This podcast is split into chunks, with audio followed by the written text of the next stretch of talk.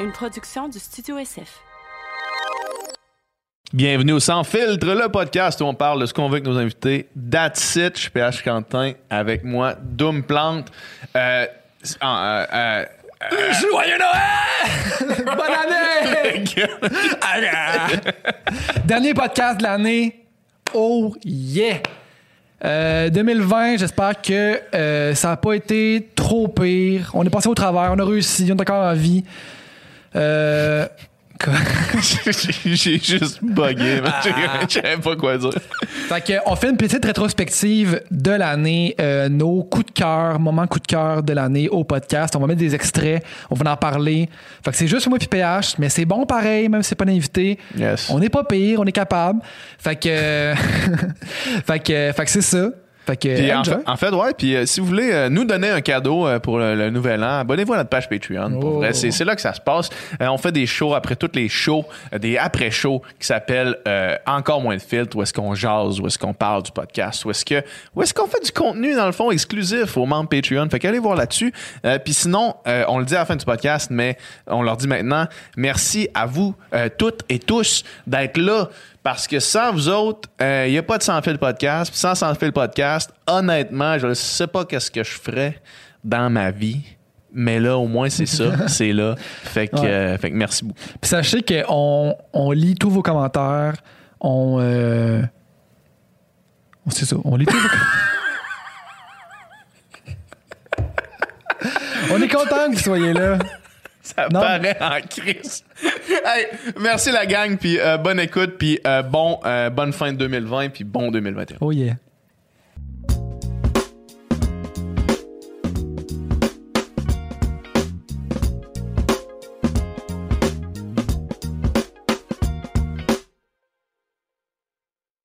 Euh, il est né le divin enfant, jouez au bois, résonnez musette. Je- Faut-tu dire jouer au Je, bois? je sais, ou j'ai vu ça au aussi.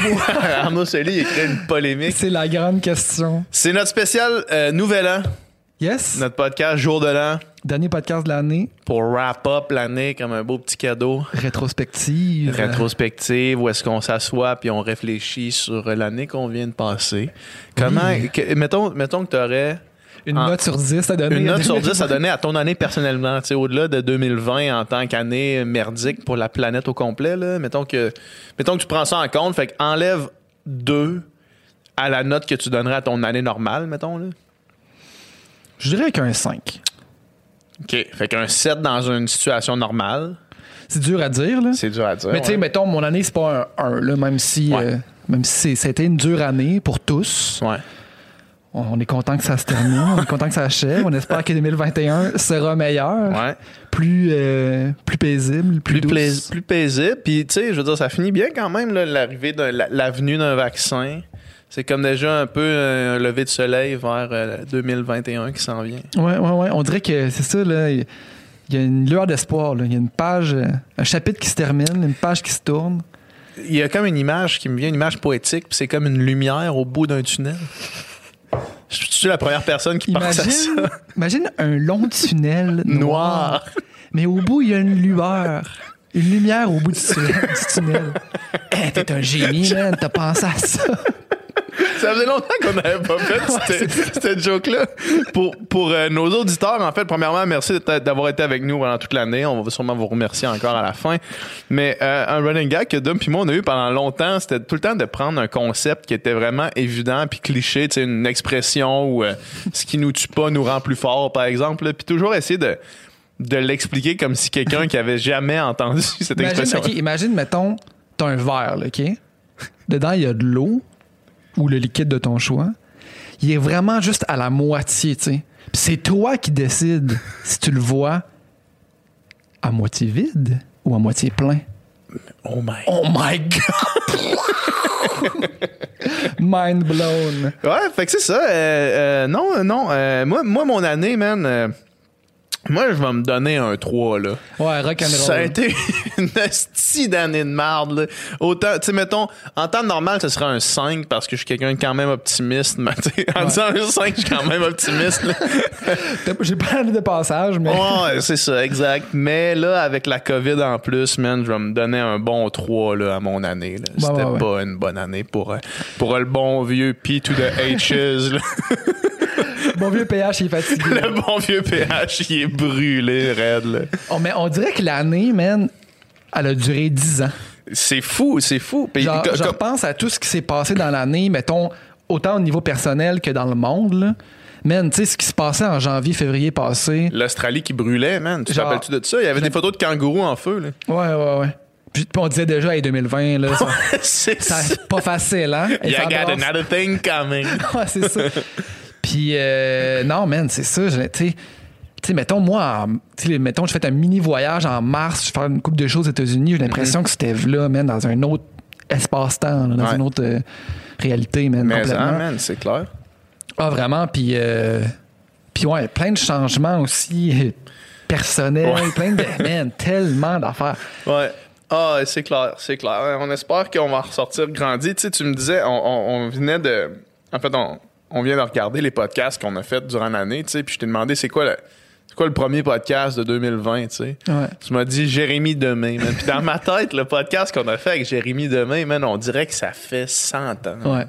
C'est tellement passé des affaires, man. C'est tellement passé des choses dans ma vie personnellement, puis dans le- sur le podcast, puis dans le monde, man, qu'on dirait, on dirait que c'est c'est même pas dans le même univers, man, toutes ces affaires-là. Ouais. là. Mais tu sais, mais tu sais, on faisait des blagues avec la, la lumière au bout du tunnel tantôt, mais j'ai vraiment l'impression, en tout cas, moi, je suis relativement optimiste, Optimiste, ouais. pour la suite. Là, tu sais, on dirait que là, tu sais, mettons, Trump euh, est plus au pouvoir, euh, on y a un vaccin qui s'en vient. C'est comme. On dirait que. Ouais. d'affaires qui dit qu'on dirait que. Je sais pas, la prochaine année, peut-être le prochain 4 ans, là, ça va peut-être être un petit peu plus euh, smooth, un petit peu moins tout le temps euh, ou en colère. Ouais. Puis euh, ça va faire du bien. Moi, j'ai l'impression qu'avec la, la fin du- de la COVID qui arrive, là, je veux dire, indéniablement, les vaccins qui fonctionnent à 95% sont en train d'être administrés à l'heure où on se parle. là, Ouais. Fait qu'en ce moment, il y a des, des, des professionnels de la santé qui sont déjà vaccinés partout dans le monde. ça, on voit que ça arrive. Là. Puis euh, avec ça, avec la COVID qui s'en va, puis les choses qui réouvrent, puis les passe-temps qui vont redevenir choses de, la vie courante, là, c'est-à-dire les sorties d'un resto, euh, d'un bar avec tes amis, tu sais, voir du monde.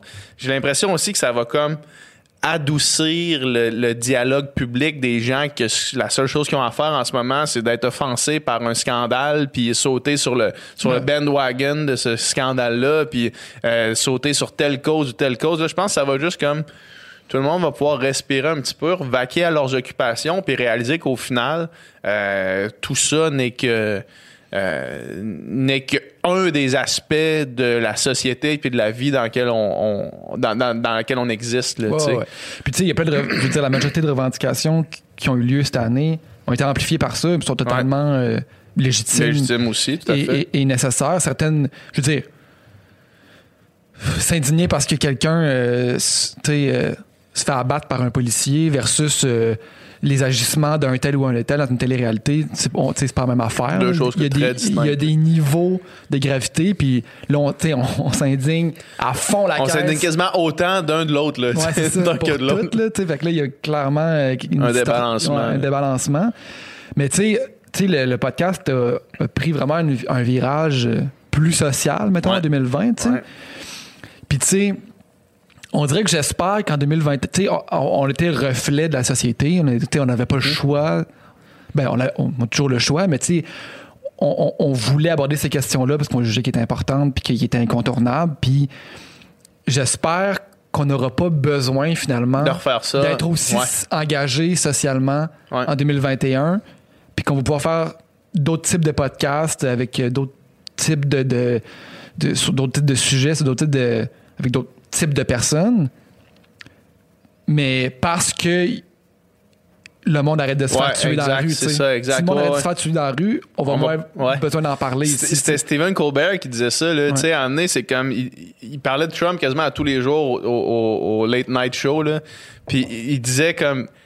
moi aussi, genre, arrêtez de m'écrire dans les commentaires. Moi aussi, je suis tanné de parler de Donald Trump. Moi aussi, j'ai juste hâte de plus avoir à en parler. J'ai juste hâte de passer à autre chose, puis de, de continuer à faire des jokes sur telle ou telle personne, euh, célébrité, que Brad Pitt a fait telle affaire. J'ai hâte de faire ça. C'est ça que je veux Ouais. faire. Puis, puis je l'ai senti aussi, tu sais, puis on l'a vu peut-être un peu à, à la fin de l'année. Je sais pas pour toi, mais on s'en est parlé un petit peu. Là, tu sais, Ouais. On était un peu essoufflé par... euh, par la suite de- de- d'enjeux sociaux qui, qui arrivaient, puis que nous, on, étant donné qu'on voulait les traiter sur le podcast, on, s'informait, puis on baignait là-dedans, puis on, on allait chercher l'information, mais à la fin, on avait comme un essoufflement, puis euh, peut-être ça serait la transition pour tomber dans notre rétrospective de podcast de l'année, Ouais. mais on l'a senti quand, mettons, on a fait le podcast avec Jean-Thomas Jobin, Ouais. où est-ce que là, on est venu ici, puis il n'y avait pas d'enjeu social, il n'y avait pas de cause qu'on voulait parler, il n'y avait pas de sujet précis. C'était juste, hey, on va jaser. Puis, comme de fait, puis je pense que même le monde des commentaires du podcast, ils l'ont dit, ils ont fait, hey, là, ce podcast-là, il a fait du bien pour vrai, c'est cool, on vous écoute, c'est hâte que vous soyez, tu sais, collés un petit peu plus sur l'actualité, mais celui-là, il a fait respirer un peu, puis je l'ai senti aussi pendant qu'on le faisait, là, tu sais. Où est-ce qu'on parle, man, pendant euh, 45 minutes de se raser les balls, man?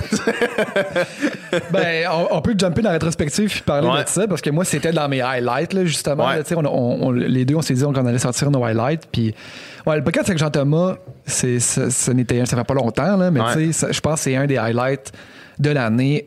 On a ri, c'était le fun, c'était drôle. Puis tout le segment sur la pilosité, pour moi, ça. C'est, c'est, c'est du modern classique euh, sans filtre. Là, ça- Sans dire qu'on a fait un classique, on peut déjà dire que ce podcast-là traverse le test du temps.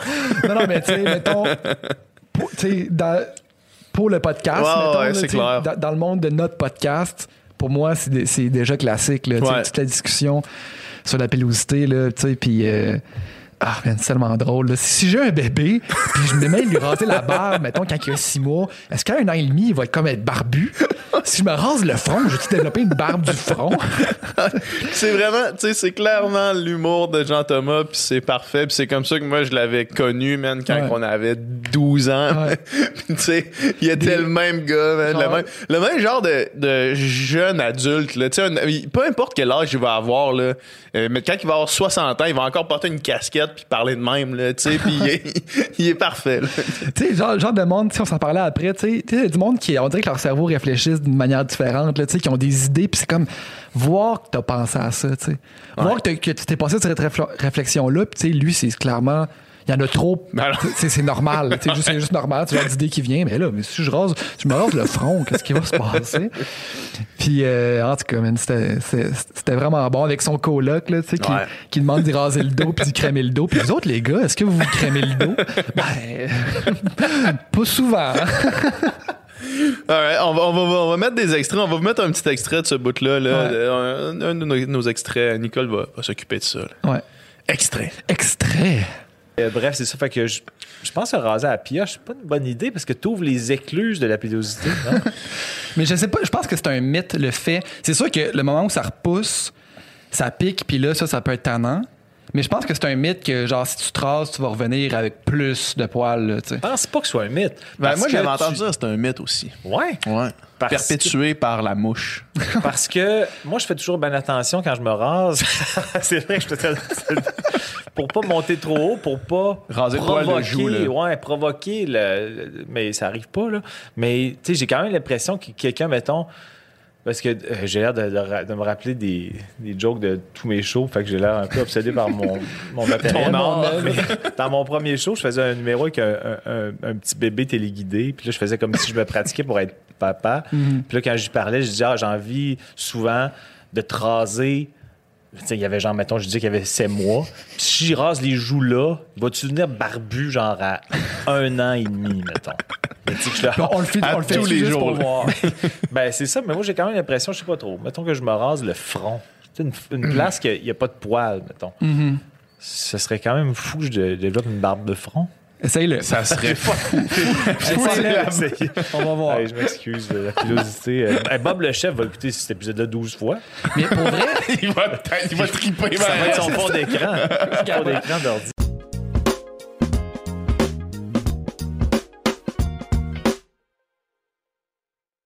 Fait que c'était l'extrait avec Jean-Thomas. Je Le retour. On revient en ondes. On revient. Mais pour vrai, tu sais, tu sais, Alexis euh, qui fait les extraits, là, quand il y avait. Tu sais, on, on les écoutait, mettons, lui choisit un extrait, il le pose le lundi. Tu sais, souvent on se parle, puis Ouais. là. Puis tu sais, il avait juste choisi un extrait de Jean-Thomas, pe- peut-être le même, ou tu sais, du moins. le- Ah ouais. Puis genre, j'étais crampé. Je là. le réécoutais des fois. je le réécoutais juste À la toilette, là, quand j'avais deux minutes. C'est, juste trop drôle. Euh, un autre podcast que- qui est fait très récemment, en fait, qui est sorti la semaine passée. Euh, ouais. Euh, non, il y a deux semaines. Ouais. Parce que là, on sort celui-là le 29, donc il y a deux semaines, euh, avec Sonia Lupien, euh, qui, qui, qui est moi, on vient de le faire, mais je- qui est définitivement dans les- mes highlights de l'année, un des podcasts les plus Définitivement. instructif et éducatif et utile aussi qu'on a fait. Puis justement, dans cette espèce d'ambiance de, de, de, de stress puis d'anxiété à cause de la pandémie ou toutes sortes d'affaires, euh, ça fait vraiment du bien, tu sais. Puis justement, tu sais, on parlait de... Tu sais, c'est important d'être engagé, c'est important de, de- de parler de toutes les causes, mais c'est important aussi de faire attention à sa, san- sa santé mentale. Mhm. Puis tu sais, elle qui dit tu sais, qu'elle écoute pas tellement les nouvelles parce que c'est beaucoup de négatifs, toujours des mauvaises nouvelles. Tu sais, ça, ça m'a, ça m'a fait remettre un petit peu en perspective euh, ça, là, tu sais. Puis à un moment donné, là, je me donne plus le droit maintenant, on dirait, de, de dépluguer. Ouais.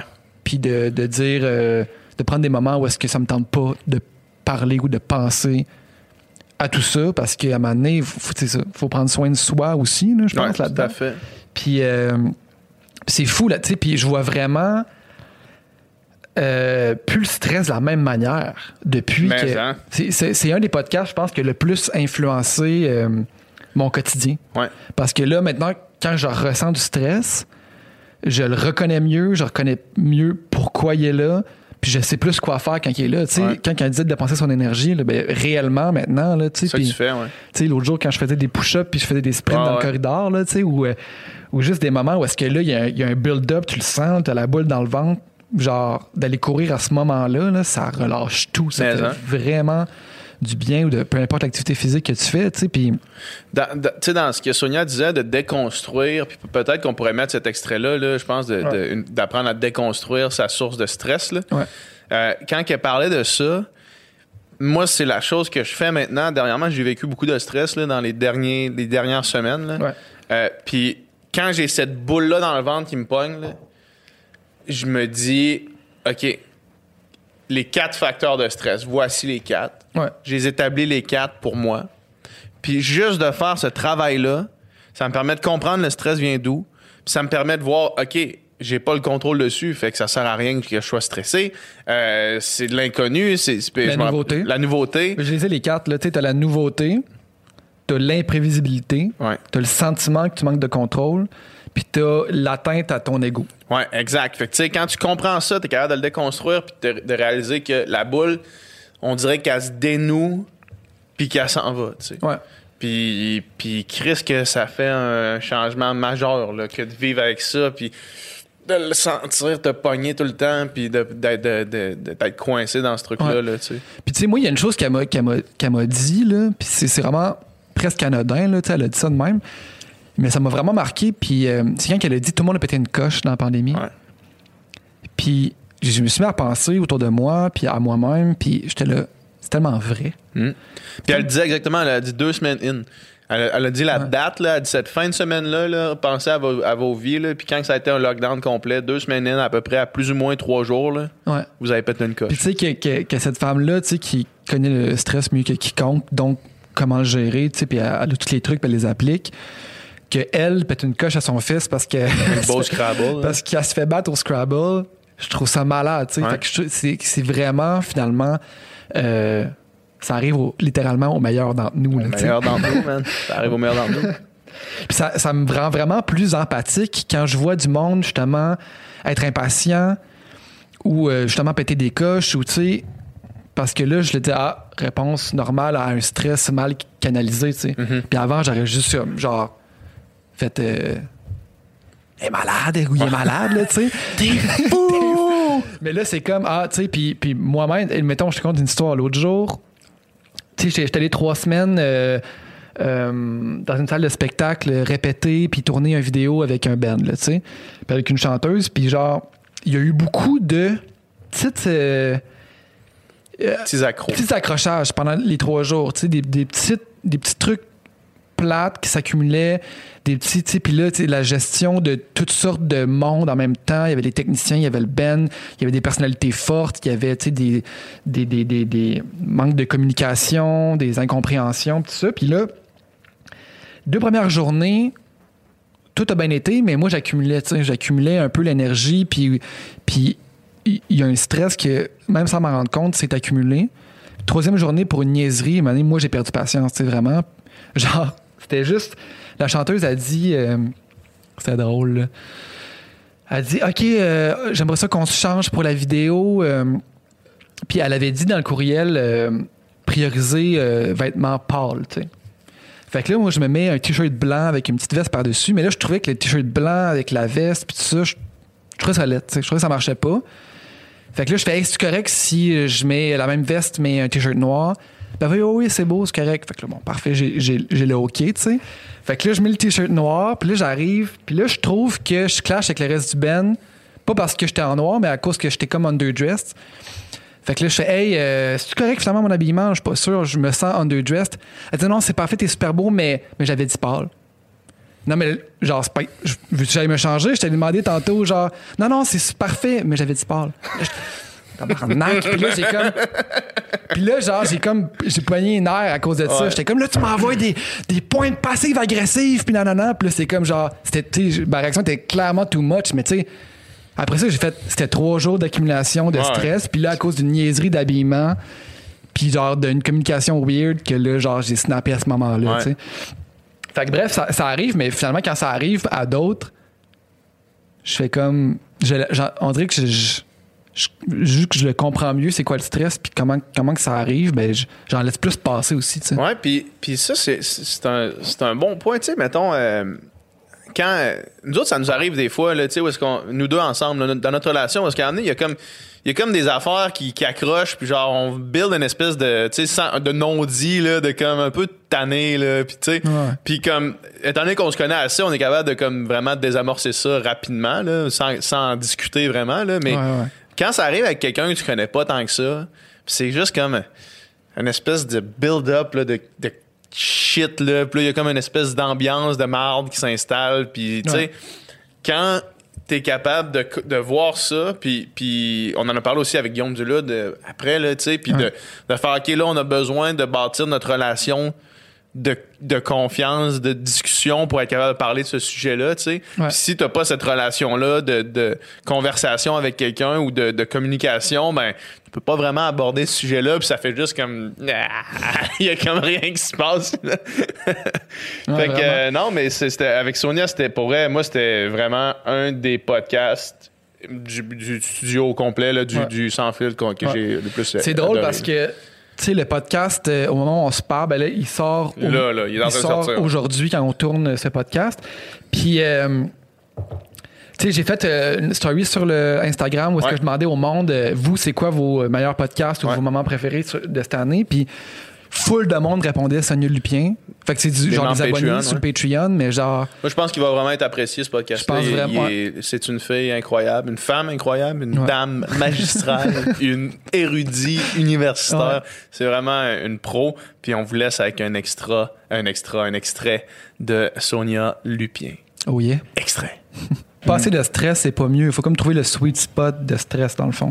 Oui, puis ça, moi, je suis bien contente de parler à des jeunes. Puis je me dis, s'ils peuvent l'apprendre avant nous autres, ça serait le fun. Et, et ce que je dis toujours aux jeunes, arrêtez d'avoir peur du stress parce que c'est ça qui va vous tuer à long terme. Ouais. Ce qu'on sait, là, puis ça, c'est de notre faute à nous. hein. C'est la faute, je fais mon meilleur culpa, c'est la faute des chercheurs scientifiques et des médias qui, depuis que vous êtes nés, vont vous dire que le stress, c'est négatif, toxique, il faut l'éviter à tout prix. C'est une erreur d'avoir fait ça. Pourquoi? Parce qu'il y a une courbe en U inversée. Donc, prends un U puis V ça de barre, là, entre le stress et la performance. Donc, un peu de stress, c'est super bon. Hein, ça va augmenter ta vigilance. Ouais. Tu sais, la première fois que ma fille a eu une, une entrevue pour une job, on, Ouais. on jasait à table, puis quand elle est partie, ma soeur a dit Coudon, tu l'as stressée. J'ai dit C'est exactement ce que je voulais. Juste qu'elle soit pas trop effoirée sa chaise. Là, Tu sais, là, que- Ah oui. Mais un certain niveau de résistance. Donc, on a tous un point de résistance qui est différent. Là, Ouais. on tombe Mhm. ces effets négatifs. Donc, si tu as peur du stress à temps plein, tu vas te retrouver tout le temps dans le côté négatif, puis là, tu vas souffrir. Ouais. Les deux, on a fait du sport, tu sais, de compétition, puis justement, avant, avant le, le départ, faut que tu sois un peu stressé. Oui. Tu C'est sûr que ça va avoir un effet positif sur ta Ouais. performance, mais, Ouais, les fois où est-ce que t'es pas stressé, ça marche pas, ça. là. mais trop stressé non plus. Puis je le dis mieux. souvent, il y a deux catégories de gens qui savent ce dont je parle. Les athlètes, parce que Mhm. vous l'avez maximisé. Tu peux maximiser ta performance en étant un peu stressé. Ouais. Et les artistes. Ouais. Et moi, je me souviens, une artiste, elle m'avait dit, si moi, il y a une fois dans ma vie où j'ai pas eu le trac avant une pièce de théâtre, j'étais pas chaud au bout, tout le long. Fait que tu as vraiment besoin de ça. Mais nous autres, on pense aussi pourquoi il y a autant d'anxiété chez les jeunes de nos, dans, nos, dans nos écoles. C'est ce qu'on appelle la sensibilité à l'anxiété. Je m'explique, puis vous allez, vous allez reconnaître c'est quoi? C'est un peu comme la peur d'être stressé. Donc, quand tu es stressé, je te l'ai dit, ton corps t'envoie des signes comme quoi tu es stressé. Ton cœur bat vite, etc., comme pour te dire, yo, allume, quelque chose, OK? Pour une raison qu'on ne savait pas trop, il y a des gens, quand ils reçoivent ce message-là, ils capotent. Ils ressemblent à, à un chevreuil pris dans phares d'une voiture qui arrive à vive allure. Ils ne savent plus quoi faire. Et on ne sait pas trop pourquoi ces gens-là paniquaient comme ça devant le stress. Et une des raisons, c'est qu'on se rend compte, de- on dit qu'il y a une épidémie d'anxi- d'anxiété dans les écoles, Ouais. les cégeps, tout ça. Ouais. Une des raisons, c'est, je sais pas quel âge vous avez, là, mais depuis que vous êtes né, là, sur vos réseaux sociaux, n'importe où, on vous dit que le stress est toxique, puis il faut l'éviter. Et ensuite, on s'étonne que quand tu as un petit prout qui a une réponse normale de stress devant un examen, il capote parce qu'il ressent qu'il est stressé. Il dit, ça y est, je Fait manque. que ça, ça craint l'anxiété encore Ouais. plus. là. La, peur, la peur du stress Ouais. parce qu'on se l'est fait dire. En anglais, ça s'appelle des stress mindset. Puis là, on, on se dit, les jeunes, il faut changer les stress Ouais. mindset. En français, c'est des préconceptions de stress. On regarde bien, les athlètes, vous autres, vous le savez, les chercheurs ont pris deux, deux groupes de gens. Des gens qui ont des préconceptions négatives de stress. Ils vont dire, ah, c'est jamais bon du stress, on va être malade, toi. Puis des gens qui ont des préconceptions positives. Que dans- tu sais que dans certains cas, c'est bon. Tu mesures les hormones de stress de ces deux groupes-là. Les gens qui ont des préconceptions de stress produisent plus d'hormones de stress que ceux qui ont des préconceptions positives. Ensuite, ils ont pris des gens qui avaient des préconceptions négatives et pendant une semaine, ils leur ont montré des vidéos, des effets positifs du stress. Bien, ils ont été capables de diminuer les hormones de stress. Ah ouais. Et à l'inverse, ils ont pris des gens qui avaient des préconceptions positives et pendant une semaine, ils leur ont montré des vidéos, des effets toxiques et négatifs et ils ont monté les hormones de stress. C'est- pour ça que ce qu'on dit, pour ça que je suis venue aujourd'hui, je me suis dit, si je suis capable de le dire ça, au petit prout. Ce qu'on dit, Au petit Au prout. autres, on parle aux, aux 5 à 9 ans. quand t'auras mon Le, le âge, début du podcast, c'est sans fil podcast. vous êtes encore des petits proutes pour moi. Mais si je suis capable de leur dire ça, de dire, OK, la journée où tu vas comprendre que le stress, écoute, ce que tu peux maximiser comme performance une fois que tu le sais, puis tu n'as pas besoin d'être un athlète nécessairement pour le faire, déjà là, tu vas, tu vas arrêter de capoter avec ça. Il y a tellement d'affaires à unpack dans, dans, ce- dans, ce qui- dans ce- la conversation. là, C'est fascinant. Euh, juste que, ce que tu viens de dire là, là, de l'espèce de euh, démonisation du stress, c'est c'est quelque chose qui est euh, omniprésent sur les réseaux sociaux en ce moment. là. L'espèce de ultra... Pas, pas nécessairement self-care, mais tu sais... Euh, Ouais, le- l'espèce de, de- On enlève tous les, tous les stressants de notre vie là, pour, pour se recentrer sur nous-mêmes. Oui. Puis ça, en fait, c'est un peu euh, une. euh, tu sais, c'est un, c'est un peu un cercle vicieux, j'imagine, parce que comme tu l'expliques, si tu as, peur à ce point-là du stress, ben tu, tu crées encore plus d'anxiété par rapport à un stress potentiel. Puis là, ça devient que tu, commences à, à- à paralyser devant des, des affaires. Là. Exactement. C'est exactement ça. C'est pour ça que mon, mon livre, il s'appelle Par amour du stress. Les gens, des fois, ils disent, elle est folle raide, par amour du stress. Et puis, dis pourquoi tu écrit? Parce que quand tu comprends exactement comment fonctionne la bête, Ouais. c'est somme toute assez facile de la contrôler. Ouais. Mais je pense qu'on stresse beaucoup parce qu'on ne sait pas comment qu'elle fonctionne. Puis, pour te prouver ça, je vais te ramener à une notion qui s'appelle un stress relatif. Hein, quand on parle de stress, juste pour finir mon petit cours de stress, parce que sinon on va se perdre dans Tout quelque chose, là, il y a une dernière notion qu'il faut prendre en compte, c'est la différence entre, je vous l'ai dit, quand le cerveau détecte une menace, il produit des hormones de stress. Ching, ching, c'est réglé. Sauf qu'il y a deux types de menaces. Il y a des menaces qu'on appelle absolues, c'est-à-dire une menace réelle à notre survie. Quelqu'un rentre ici, crie au feu, on commencera pas à jaser, on est dehors. Il y en a plus bien ben de ça. Même la COVID, c'est pas une, c'est pas une menace Non. absolue. Ouais. Et on est entouré de nos jours de menaces relatives. C'est ça, c'est de Ben ça oui, qu'il faut ça. parler. Ouais. Et les chercheurs se sont trouvés pris devant un problème. Ils ont dit, coudon, tu prends deux personnes systématiquement, et j'en ai stressé du monde dans mon labo, là. tu prends deux personnes, puis tu les exposes à la même situation stressante. Systématiquement, il y en a un qui va réagir avec une réponse de stress, puis l'autre, rien pantoute. Ça n'existe pas une situation stressante pour tout le monde, à moins que ça soit menaçant pour ta survie. Ouais. là. Et donc, les chercheurs se sont dit, OK, mais il doit y avoir des caractéristiques d'une situation qui vont faire que peu importe qui t'es, l'âge que tu as, la job que tu as, tu vas stresser. Ils ont cherché ça pendant 20 ans et ils sont arrivés à découvrir les quatre caractéristiques dont je parle tout le temps. Puis tu vas voir où je m'en vais avec ça. Ils ont montré que il faut qu'une situation ait une ou plusieurs. Tu n'as pas besoin d'avoir les quatre, plus il y en a PC. De ces quatre caractéristiques-là pour que ton cerveau détecte une menace puis tu produises une réponse de stress. Il faut que la situation soit nouvelle. Il faut qu'elle soit imprévue ou imprévisible. Il faut que tu aies l'impression, et ça, là, c'est tellement l'impression que tu n'as pas le contrôle de cette situation. Et ça doit être menaçant pour ton ego. Hein? Quelqu'un qui remet en question ta capacité de faire ta job devant du monde, le petit feeling que tu as, là, c'est ça une réponse de stress. C'est toujours ces quatre-là. C'est toujours les Il n'y en quatre. a pas d'autres. Écoute, je te mets au défi d'en trouver une. Ouais, ouais. Arrive-moi avec n'importe quel stresseur. Là, je vais faire comme Grégory Charles qui dit Arrivez-moi qu'une pile. Je vais la chanter. Ouais, ben moi, je te le jure, moi, te le déconstruire. Et tu vas voir, ça fait 17 ans que les chercheurs en cherchent une cinquième. C'est ces quatre-là. Tu es capable d'aller le chercher avec ça. Fait que c'est pour ça qu'on stresse, parce qu'il y a beaucoup de nouveautés, imprévisibilité, pout pout, c'est beau. Mais pense-y là, si ton cerveau il est capable de produire une réponse de stress devant des caractéristiques comme ça, tu te rends compte à quel point tu as du pouvoir sur ton stress relatif? Si tu changes ta façon de voir les choses, si tu changes ce qui est imprévisible, puis tu t'habitues à, à cette imprévisibilité-là, etc., ou tu arrêtes de capoter avec la nouveauté, tu vas envoyer le message à ton cerveau que c'est pas une menace, boum, il va arrêter de produire des... Donc, on a beaucoup plus de contrôle qu'on pense.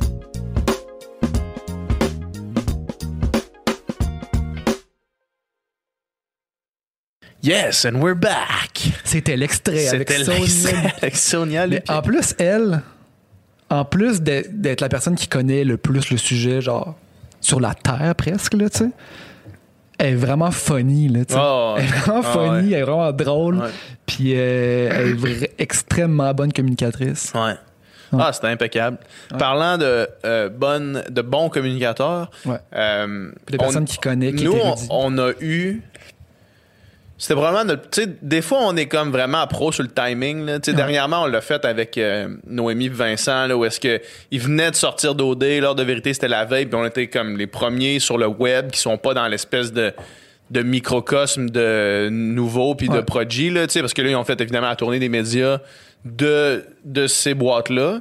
Puis après ça, nous on était comme les premiers chez qui sont venus là, tu sais. Puis c'était comme en scoop, mais la- mais une des fois est-ce qu'on a fait ça, c'était vraiment puis tu sais là c'est un peu bête de parler de scoop en parlant de ce sujet-là parce que c'était suite à la mort de George Floyd. Ouais. Puis là on s'est dit OK, fuck man, il y a une grosse affaire qui se passe aux States en ce moment puis Faut qu'on en parle. faut qu'on en parle. Tu sais, le Black Lives Matter, c'est trop important.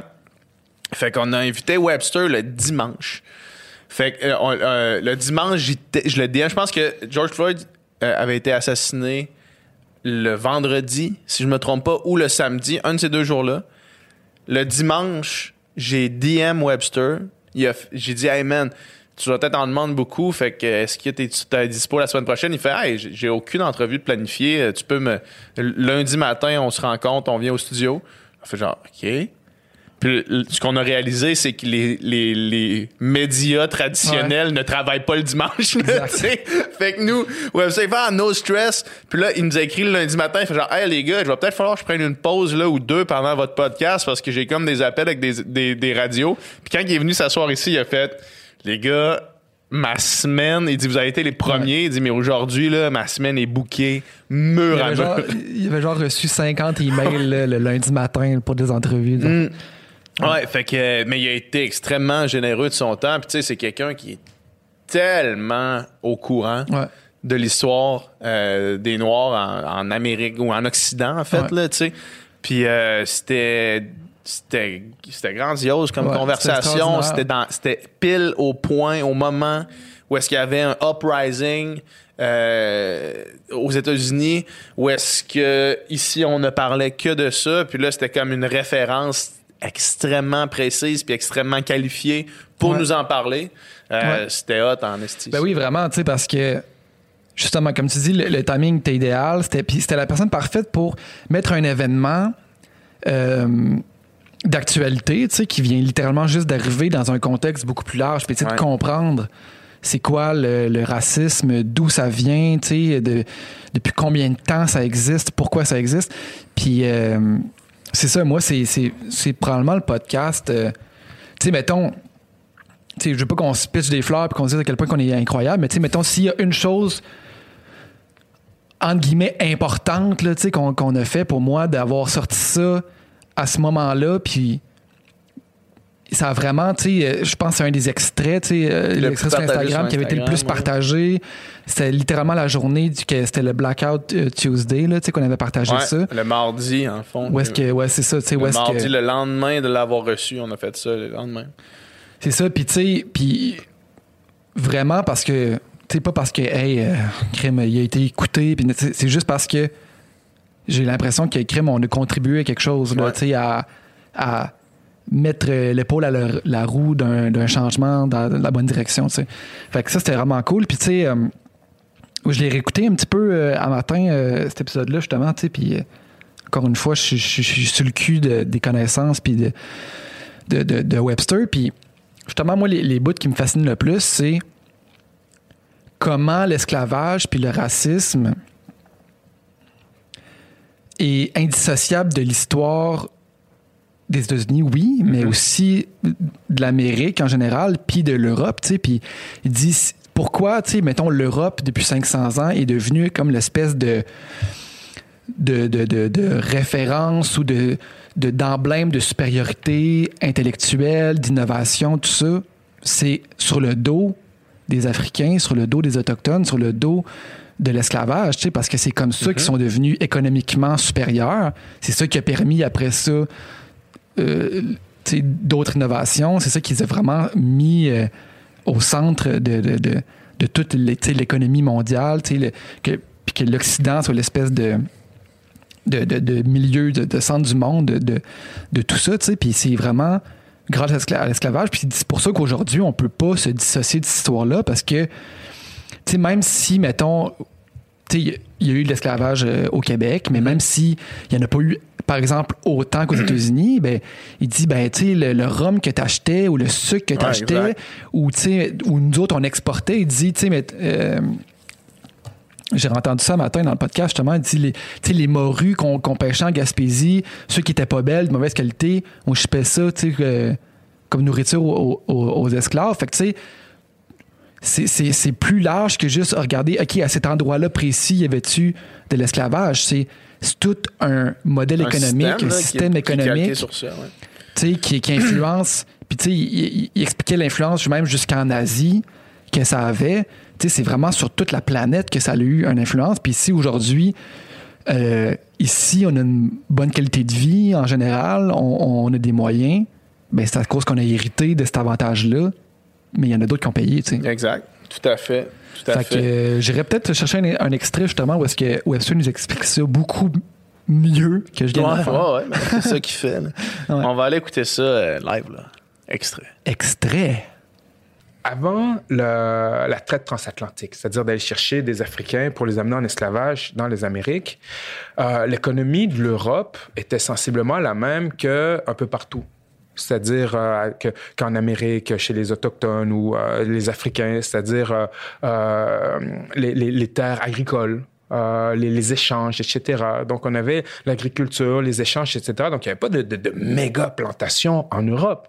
Mais à partir du moment où est-ce qu'on a pris des Africains, qu'on a placé sur la terre des Autochtones et qu'on a développé toutes ces terres-là en méga plantations euh, pour faire du sucre, euh, pour faire euh, de l'indigo, pour faire la, la teinture bleue, euh, pour faire le, le coton. coton, euh, le tabac, le cacao. Eh bien, ça a propulsé l'Europe. Tout l'argent, euh, l'or et l'argent qui, qui venaient des mines d'Amérique du Sud vers l'Espagne. Toutes ces ressources premières qu'on amenait des îles, euh, que ce soit Haïti, Guadeloupe, Bahamas, etc., qu'on amenait vers l'Angleterre, qu'on amenait vers la France, qui contribuait à une grande partie de l'économie. Euh, et ces marchés-là, de ces colonies, étaient des marchés captifs. C'est-à-dire que la colonie n'a pas le choix d'acheter ses produits finis de la métropole. Donc, admettons, tu es en Nouvelle-France. Tu peux pas nécessairement acheter euh, tes choses autre part qu'en France. Et tu peux pas revendre ta matière première autre part qu'en France. Au rythme où la France le veut. Puis ça, c'est pour toutes, les, pour toutes les, les- les- les colonies. Ce qui a poussé, entre autres, les, les, les 13 colonies à se rebeller. Tu vois, Ouais. qui, qui est devenu les États-Unis.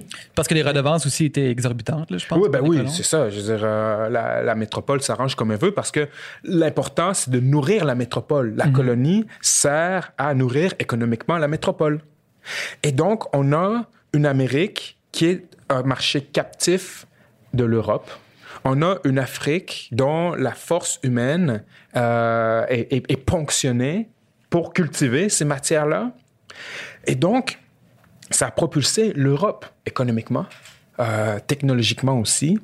Et tu vois, à ce moment-là, euh, les Européens voulaient échanger avec la Chine, le Japon, etc. Mais ils voulaient rien savoir parce que euh, les Européens n'avaient rien qui intéressait la Chine et le Japon.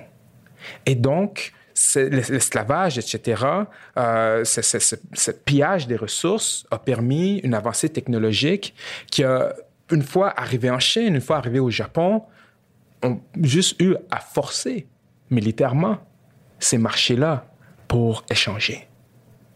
Tu vois? Et donc, même toute cette histoire-là du monde atlantique a une incidence jusqu'en Asie. Tu vois, jusqu'à la, la, la Chine, jusqu'au Japon.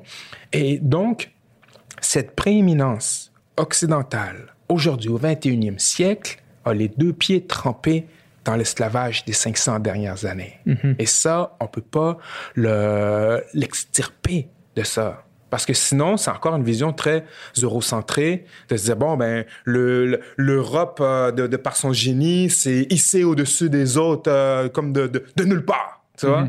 Mais quand on, on- on- on- on analyse, on se rend compte que c'est sur, les, pu- sur la tête des Africains, des Autochtones, que le- le- l'Europe a pu jouer ce rôle dans les, dans les derniers siècles.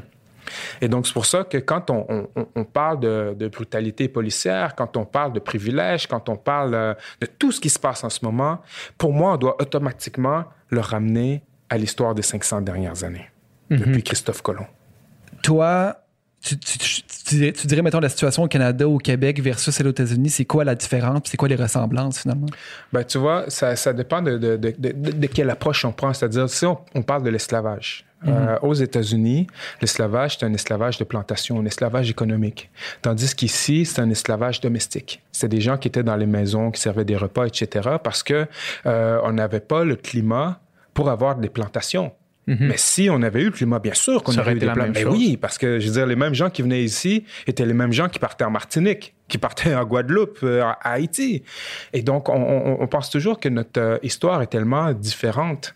Mais euh, oui, il y a des différences, mais il y a des similitudes aussi euh, dans les mentalités d'époque. Et euh, je dire, on regarde juste euh, ce qui se passe avec les Autochtones aussi, les violences policières. Tu sais, on l'a vu à Rouen il, y a, il, y a, il y a- il y a quelques années envers euh, les, les- les femmes autochtones. Je veux dire, on a nos propres dynamiques de, de racisme ici. Et je veux dire, il faut être conscient que les Amériques ont été construites sur le racisme.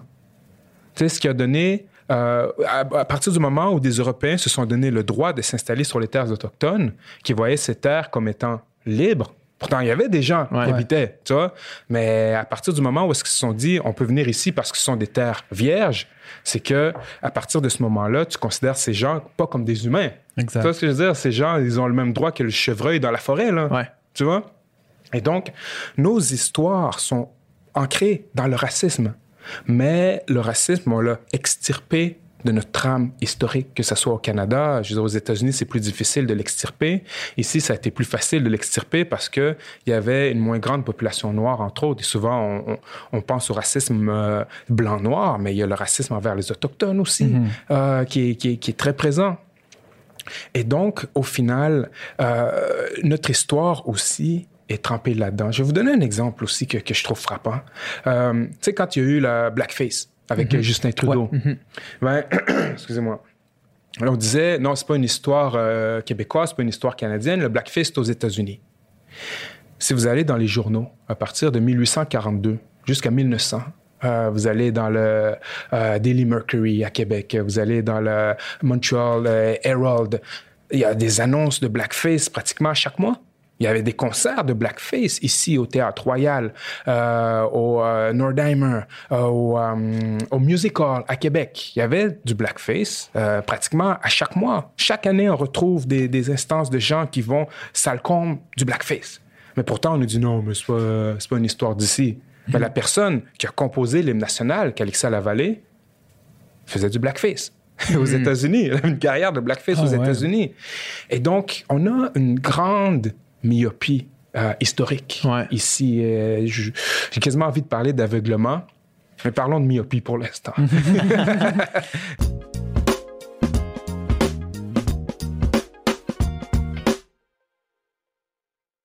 And we're back, baby! C'était Webster.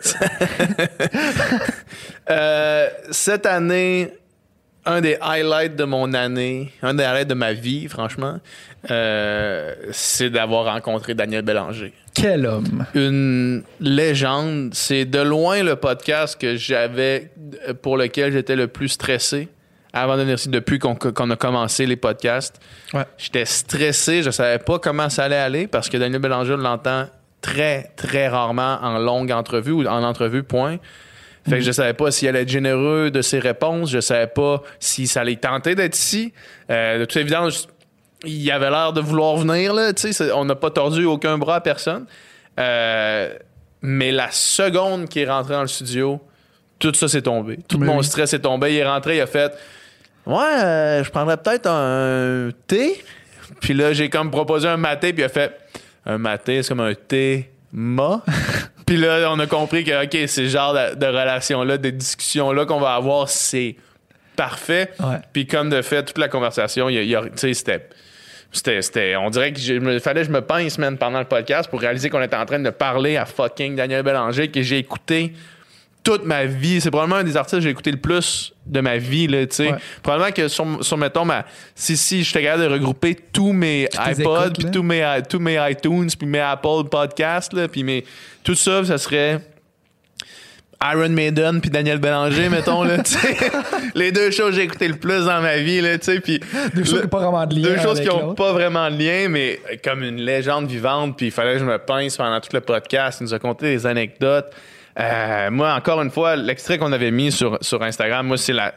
On dirait que c'est la meilleure anecdote qu'on m'a racontée toute ma vie, puis c'est, la chose qui fit tellement, là, qu'après avoir fait une résidence au Spectrum de trois semaines, sold out pendant trois semaines, à la place de sortir puis de popper les bouteilles, man, puis de, de, de rocker avec sa crew. Il prenait son vélo, il descendait au Lafleur, se pognait deux hot dogs, une patate. Puis ça, c'était son rock'n'roll, man. Ouais, ouais. Ça, moi, c'est la meilleure anecdote. Puis ça pourrait pas être une anecdote qui fit plus avec l'image que j'avais de Daniel Bélanger, Ouais. avec la personne qu'on avait devant nous, tu sais. Ouais, ouais, ouais. Ah non, vraiment, tu sais, cette anecdote-là, c'est comme, hey, c'est vraiment humble. Non, moi, je trouve pas ça humble. Moi, j'étais.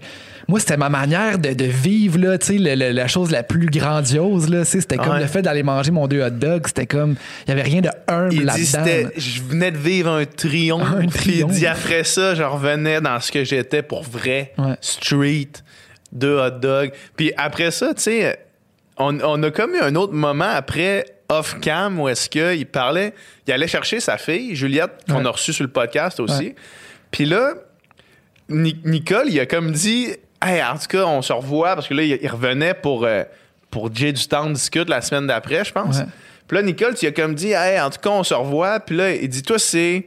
Là, tu fais comme Nicole. Ouais, exact. Puis là, il était au téléphone avec Juliette, puis là, il fait Hey Juliette, attends un peu, euh, je suis en train de me faire niaiser. puis il descend son téléphone. tu sais, c'est comme. Il y a trop d'affaires là-dedans. Premièrement, il, il- il- il interagit comme de façon drôle, là, d'un peu. C'est un père, là, tu sais. Puis. Puis toi, Nicole, qui- quand- depuis le début, on t'appelle Nicole, mais là, on dirait que c'est devenu tellement réel quand, Ouais, ça. quand tu tu t'es présenté à fucking Daniel. C'était qui l'autre jour au studio que t'étais comme Nicole, puis la personne était là? Ben non. Ben non. Ah, je sais pas, ça m'arrive souvent. En fait, là, ça temps? m'a- ouais, ouais, ça m'arrive souvent que, que le monde, en fait, ils, ils, ils sont comme malaisés. Ils sont mal à l'aise parce que si jamais c'est vraiment ton vrai nom, ben Ouais, c'est là, c'est c'est ils malaisant savent, de pas, ils dire. savent pas comment réagir parce que justement, à cette heure, quand je me présente, je, je me présente comme si c'était mon, mon vrai nom. Ah, ouais. J'ai aucune, j'ai aucune difficulté à rester sérieux. Là. J'adore que. J'adore que toi, tu tolères mieux les malaises que même nous. Parce que je me souviens, l'autre jour, à un moment donné, on a fait Non, non, c'est Nicolas son nom. C'est juste là, c'est une joke qu'on appelle Nicole. Mais genre, toi, t'es là, non, c'est Nicole. C'est Nicole. Il dit à Daniel Bélanger qui descend son cellulaire, il fait Excuse-moi, Julien, je suis en train de me faire niaiser. Ah, puis, puis dans, dans le podcast de Jay aussi, il y a un moment, à un moment donné où c'est que. Ben, il l'a fait dans votre podcast aussi. Ouais. Puis euh, où c'est qu'il se verse un verre Ouais. d'eau, là, puis là, il met ça comme sur le bord du micro et tout. Ouais. Puis là, puis dans le podcast avec Jay, il fait c'est la deuxième fois que Nicole, il m'entend euh, pisser euh, live durant un podcast. genre. Quelque chose comme Ah, ça. c'est bon, ouais. on a un bon callback euh, du studio. Ah, Mais il est, vraiment, smart, il est vraiment funny, justement. Comme tu dis, il nous a mis à l'aise Ouais, straight up. tout de suite, tu sais. Puis euh, le gars, il a zéro la grosse tête, là. Vraiment. Zéro, zéro, zéro. J'ai jamais senti que je Ouais. parlais à probablement le musicien le plus populaire du Québec des derniers 20 ans. tu sais. Puis lui-même, tu sais, il fait des, fait des jokes avec ça. Là. Hey, je peux pas croire que je suis en train de faire des toasts à Daniel Bélanger. c'était comme un running gag euh, tout le long du podcast. là. C'était vraiment drôle, mais c'était vraiment. En plus d'être drôle, c'était inspirant, tu sais, de Ouais. parler à un gars de même, comment il travaille, comment il, comment il fait, qu'il fait sa musique, euh, de plus en plus lui-même, comment il, comment il compose, comment il écrit. Moi, ça m'a vraiment inspiré, là, vraiment, Ouais. de, de rencontrer un, un génie comme ça, là, tu sais. Ouais, clairement. C'est, c'est, Il a malade. raconté quelque chose aussi. Je pense que c'était sur le podcast de Jay, par contre, qu'il Ouais. a raconté, mais quand, quand tu t'en vas voir euh, sur euh, les, les descriptions de ses tunes, là, mettons, là, euh, tu sais, tu vois, euh, lui qui a fait l'orchestration, c'est comme euh, Achille quelque chose, puis c'est c'est un nom qui revient quand même. Ouais. Puis tu penses que c'est comme un collaborateur, tu sais, qui, travaille souvent avec Daniel Bélanger, puis tout, mais c'est son alter ego. C'est un pseudonyme? Ouais. C'est lui-même qui fait les orchestrations et tout, mais c'est juste que quand, quand Daniel Bélanger est trop occupé, il délègue à Achille quelque chose. ben, c'est le même gars. bon. C'est bon. Il racontait ça, là. J'étais comme, c'est exceptionnel. genre, Mais je pense que. Puis en fait, ce qu'on sait pas, c'est que Achille, il habite en Suisse, puis euh, c'est comme un compte pour blanchir de l'argent. le contrat, c'est comme Daniel Bélanger fait une scène par chanson, mais Achille, il en fait 14. là. Exact. Mais mon frère m'a déjà conté que, tu sais, mettons, euh, sais, dans le monde du cinéma, ça arrivait, tu sais, je pense que je pense qu'il me disait que c'était Jean-Marc Vallée qui fait tellement plein d'affaires sur ses films, tu sais, mettons, il fait le montage, il fait que, mettons, des fois, justement, à certains postes, il mettait un autre nom parce que lui, il dit là, c'est pas vrai que le générique va défiler puis ça va être juste mon nom partout. Là. Fait que là, il mettait, il mettait des, des, justement, là, des pseudonymes pour genre pas avoir l'air du gars qui fait tout sur son film, là, qui a une équipe. C'est une bonne anecdote. Ouais. Euh, on va écouter un extrait, je sais pas lequel. euh, Peut-être le 2-1 ou la fleur. Ouais, peut-être le 2-1 ou la Ouais, fleur, même si c'est lui qu'on avait mis sur Instagram, je pense que c'est bon quand même. Là, fait que, euh, on va écouter un extrait. Oh yeah! Yeah. Est-ce que, est-ce que dans ces années-là, euh, est-ce que tu as vécu ton rock? parce que moi, mettons, l'image. si oui, on l'image, ouais, c'est ça, parce que l'image que j'ai de Daniel Bélanger, c'est quelqu'un de quand même introverti. Que, là, je te dis ça devant toi, corrige-moi si, je- si je me trompe, là. mais c'est quelqu'un de quand même introverti qui rentre à l'hôtel après son spectacle pour pour se coucher puis, puis se lever le lendemain puis recommencer de façon assez méthodique. Oui, oui, c'est un peu ça. C'est pas mal Ouais. ça. Mais moi, ce que je. Euh, j'aime vivre mon rock, mais me- j'aime me l'inventer, mon rock. C'est-à-dire, quand j'ai fait la résidence au Spectrum pendant trois semaines, après, euh, il y a des fois, mettons, que je sais pas, le- un, soir par semaine, pour pas dire de bêtises. Euh, je partais du Spectrum et puis je m'en allais en char manger un, un bon 2-1, c'est-à-dire deux hot dogs, une patate. Ça, c'est vivre son rock, ça. Après une couple de En jours. dessous euh, de l'échangeur turco chez Lafleur. Ouais, ouais, ouais, je sais Puis exactement. là, j'étais à côté, puis là, tu, manges, tu, tu viens de connaître un triomphe. Littéralement un Tu triomphe. t'éclates pas des bouteilles de champagne, Et là, tu prends un 2-1 au Je La me prends un bon tu- 2-1 au Lafleur au-dessus de l'échangeur turco. je- Ça te je ramène me sur sentais terre. vraiment au top du monde. Ah ouais. Ouais, ouais. Pour, moi, pour moi, je restais ce que j'étais avec les rêves que j'avais, puis je, je revenais à mes hot dogs. Et euh, c'était c'est c'est très spécial pour moi. Et c'est pas rare que je fais ça. Mettons, après un, un, un bon gros show au, euh, au MTLUS, je suis pas très... Euh, apporter boire la meilleure bouteille de euh, aller manger ça, ça peut arriver mais euh, je suis plutôt j'aime j'aime le contraste que ça fait d'aller euh, d'aller terminer ça avec un hamburger. Il y a quelque chose pour moi de très rock là-dedans. Et euh, c'est à ma mesure. Ça c'est c'est à moi. Ça je- ça me fait triper très très fort d'avoir les deux, d'avoir un, un gros succès, puis après ça, revenir à ce que j'aime le plus de ce que je fais, c'est être street un peu, puis être, être dans la rue, puis manger mon hot dog, puis juste, euh, yeah, ça me fait triper fort, fort, fort. On dirait qu'il y a- quelque C'est chose une de... des choses les plus poétiques que j'ai Ouais, c'est entendues de ma vie.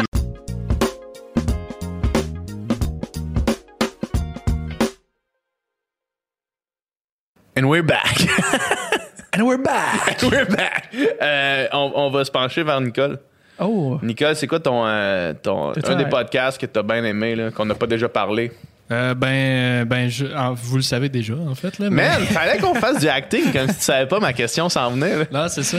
Le 3, tu sais, toutes les émissions que tu vois à TV, toutes les entrevues à- que tu vois à TV, c'est toujours ça qu'ils Ouais, font. ouais. C'est comme, ben voyons donc, je savais pas cette histoire-là. C'est comme, C'est pour ça qu'on est sur Les, le les, les late carton, shows, c'était là, écrit les déjà. late shows, ce n'est que ça. il y a rien de plus stagé, man. Jimmy Fallon, c'est- c'est c'est quasiment dur à écouter tellement que ça paraît que les entrevues sont stagées. Ouais, Jimmy Fallon, je suis pas capable. Moi, je suis incapable. Mais tu sais, mais, mais n'importe quoi. N'importe quel. Ouais. euh, Il y a des podcasts qui se font ici que c'est comme Ah! Ben voyons donc. Puis c'est comme, man, dude, tu savais Ouais, déjà. ouais. là. C'est genre ton ami depuis genre 10 ans. Ouais. En tout cas. Mais en tout cas, on est, on est sur le web, fait qu'on peut euh, briser les règles. Ah, c'est ça. Fait que tu le savais déjà que la question s'en venait, fait que tu as eu le temps d'y penser. J'ai eu le temps d'y penser. Moi, l'affaire, c'est que il y, a- il y a plein de podcasts que j'ai trippé, mais j'en écoute tellement en même temps que je suis pas capable de parler de tous ces podcasts-là. Tu sais, mettons, Laurent Turcot, j'ai vraiment, vraiment trippé, mais je pourrais pas te dire là, en particulier Ouais. qu'est-ce qui m'a frappé là, tu sais, à, à ce point-ci, dix mois plus tard. Genre. Ouais. Ouais, ouais. Mais, ouais, parce que euh, Laurent Turcot, c'était début 2020, puis euh, Ouais, c'est un highlight aussi. On- moi, je me rappelle Vraiment, juste ouais. avoir eu l'impression d'avoir trippé comme un. Ouais. mais je me rappelle comme pas exactement de quoi on a parlé. Je l'ai réécouté un peu, fait que euh, on en parlera peut-être tantôt, là, avant, Ouais. après euh, Mais- ce dont mais- tu veux parler. Hey, dis- dites donc ma place, en fait. Je sais pas. J'en ai aucune idée. J'en ai aucune idée, Nicole. J'en ai aucune non, non, idée. mais, non, mais un podcast qui, qui m'est resté en tête, moi, c'est euh, Cassandra Bouchard. Ouais. Euh, je la connaissais pas tant que ça. Euh, Je suivais pas trop ce qu'elle faisait, mais euh, dans ce podcast-là, on a vraiment euh, remis, remis en question toute l'idée du, du couple. Euh, comme on Ouais. le connaît, là, tu sais, euh, parce qu'on a parlé qu'il qu'il y avait de plus en plus euh, d'infidélité, tout ça. Les couples ouverts, que ça devient de plus en plus à mode. Puis, euh, c'est ça, on, on a comme euh, remis en question toute cette, cette notion-là. Puis moi, ça m'a vraiment fait euh, réfléchir. Puis c'est quelque chose qui m'a resté en tête, là, vraiment. C'est clair. Fait que... Puis, comme, comme on disait un petit peu hors cam tantôt, c'est quelque chose qui. euh, au, au début, on faisait ça beaucoup. Ouais. Pendant le podcast, on, rece- on recevait du monde avec aucune idée de quoi on allait leur parler. Puis euh, des fois, ça donnait des bonnes conversations, des fois, ça donnait des moins bonnes conversations. Mais avec Cassandra, effectivement, on est comme tombé deep parce qu'elle était, ou- elle était ouverte par rapport au fait euh, qu'elle avait trompé son ex. Puis on en avait parlé, puis elle en parlait ouvertement. Puis on est tombé dans le deep straight up, Ouais. là, tu sais, où est-ce qu'on a nous-mêmes parlé de nos expériences, où est-ce que. Puis ce genre de, de podcast-là, c'est tout le temps golden quand ça arrive, là, tu sais, quand on tombe dans. Quand on reçoit quelqu'un juste parce que. Parce qu'on sait qu'on va avoir un bon moment à parler avec, puis qu'après ça, on tombe dans, dans quelque chose de deep, c'est hot, là, tu sais. Mais c'est ça, comme on disait tantôt, je pense que c'était hors, hors, euh, hors podcast, là, mais tu sais, 2019, on, on allait plus souvent dans le, dans le personnel, justement, puis dans les relations. On a juste mettons- à penser à Antoine- Antoine-Olivier Pilon, là, quand on l'avait reçu, je veux dire, on parle de sa carrière un petit peu, mais on tombe rapidement dans de quoi d'ultra sais, il me deep. semble que Claudia Bouvette, euh, on avait, on est tombé plus dans ce type de podcast-là. Puis Cassandra, en 2020, c'est un de ceux où est-ce que vraiment tout le monde, tu sais, c'est un peu ouvert, un peu parler de ses expériences. Il y a eu, euh, il y a eu- ça a été émotif des bouts, Ouais. puis c'était vraiment, euh, c'était vraiment beau, c'était vraiment une belle conversation. Puis justement, tu sais, à un moment donné, je me souviens, on avait fait le, le sondage, là, qui, qui dans cette pièce a déjà été trompé ou déjà trompé. 75 Puis c'était 75% parce qu'il y, avait juste- il y statistique. avait juste toi, Nicole, qui avait jamais euh, euh, ouais, c'est ça. vécu ça Je de- pensais que d'un c'était côté. 50, mais il me semble qu'on était deux. Non, euh, c'était Non, 75. c'est 75. T'étais- le J'étais seul le seul, ah ouais. shit, ok. jamais La petite ça. brebis pure. Non, mais tu sais, à quel point euh, c'est courant puis que tout le monde peut relate. Puis, de- tu sais, je veux dire, il y a beaucoup de monde qui se font tromper, fait qu'il y a beaucoup de monde qui trompe aussi. Puis, tu sais, euh, c'est c'est- c'est des choses qui arrivent, c'est la vie. Puis, tu sais, c'est- c'est. Le fun d'en pouvoir en parler de façon ouverte, sans jugement aussi, là, tu sais. Fait que, euh, ouais, c'était vraiment. euh, c'était une belle rencontre, Cassandra. Puis, tu sais, on a continué de chiller avec un peu euh, l'été d'après. Puis, euh, super great personne, great Ouais. fille, vraiment fine. Sur toute la ligne. Vraiment. Puis je me rappelle aussi qu'on avait, je pense que c'est la première fois qu'on avait abordé un, un peu le, le- toute la saga OnlyFans. Ouais. Ouais. c'est vrai. Puis euh, vraiment, tu sais, c'était, c'était super intéressant ça aussi, là. Puis tu sais, sans jugement, là. Puis c'était... Non, c'était vraiment un bon podcast, là. Ça, c'est quelque chose, c'est quelque chose, tu sais, mettons, là, on, on avait parlé de ça, puis on avait juste eu la conversation, tu sais. Puis on n'avait pas nécessairement pris de position. Moi, je me rappelle que ma position n'est encore pas arrêtée sur ces, sur ces choses-là, tu sais. Suis encore euh, ambivalent, mais je trouve que. Puis peut-être que je m'éloigne du podcast un petit peu, mais je trouve que d'avoir. de se donner le droit d'avoir des conversations, c'est. Ça, ça manque à la société en ce moment.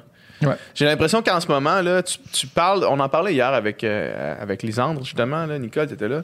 Puis juste de, d'avoir le droit de discuter d'un sujet. Ouais. D'un sujet qui est de sujet d'actualité, un sujet woke, que ce soit le mot en haine ou que ce soit le, le- le- le- les, les- les dénonciations, que ce soit, tu sais, euh, que ce soit justement le OnlyFans, est-ce que c'est est-ce que c'est c'est c'est correct de, de- d'encourager ça, tu sais, juste Ouais. Est-ce qu'on peut, mettons, si moi je lève la main, je fais, hey, j'ai- mon, mon opinion sur OnlyFans n'est pas arrêtée encore. Ouais. Puis je l'ai dit à Lisande qui a un OnlyFans, j'en ai parlé beaucoup, tu sais, puis j'ai- mon opinion n'est pas arrêtée sur ça, mais est-ce qu'on peut en parler? Puis le fait que je veuille en parler puis que j'amène des bémols, est-ce que ça fait de moi l'ennemi à abattre? Non. Non, Ben, c'est ça. tu sais. Mais tu sais, tu vois, le, le, le sujet, le thème dont tu parles là, c'est exactement ce que je voulais parler du podcast de Laurent Turcot parce qu'on a parlé exactement de ça. Ouais. Parce que lui il disait Mon opinion est arrêtée sur rien, sur aucun sujet et tout le temps en constante évolution. Puis justement, tu sais, quand c'est pas parce qu'on s'exprime sur quelque chose, c'est pas parce que j'ai dit quelque chose dans un podcast le six mois que je suis encore d'accord avec, avec ce que j'ai dit, que mon opinion est, est arrêtée, mais tu sais, faut avoir la discussion pour pouvoir cheminer puis avancer, puis tu sais, euh, fait, fait quoi, c'est ça, puis de, Ben, check, on va, on va aller écouter un, un- un des segments euh, sur les, les, les couples, j'imagine, Ouais. euh, qu'on parle avec Cassandra, puis on reviendra pour, euh, pour, Pour la, Laurent. la suite avec Laurent Turcot.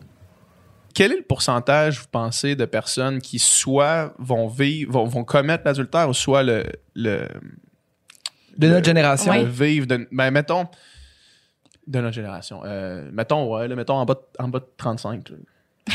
Avoue que t'allais dire 30. J'allais dire tu t'es 30, mais dit, j'ai fuck, fait. Tellement non, bientôt mais 30. j'ai rendu, là.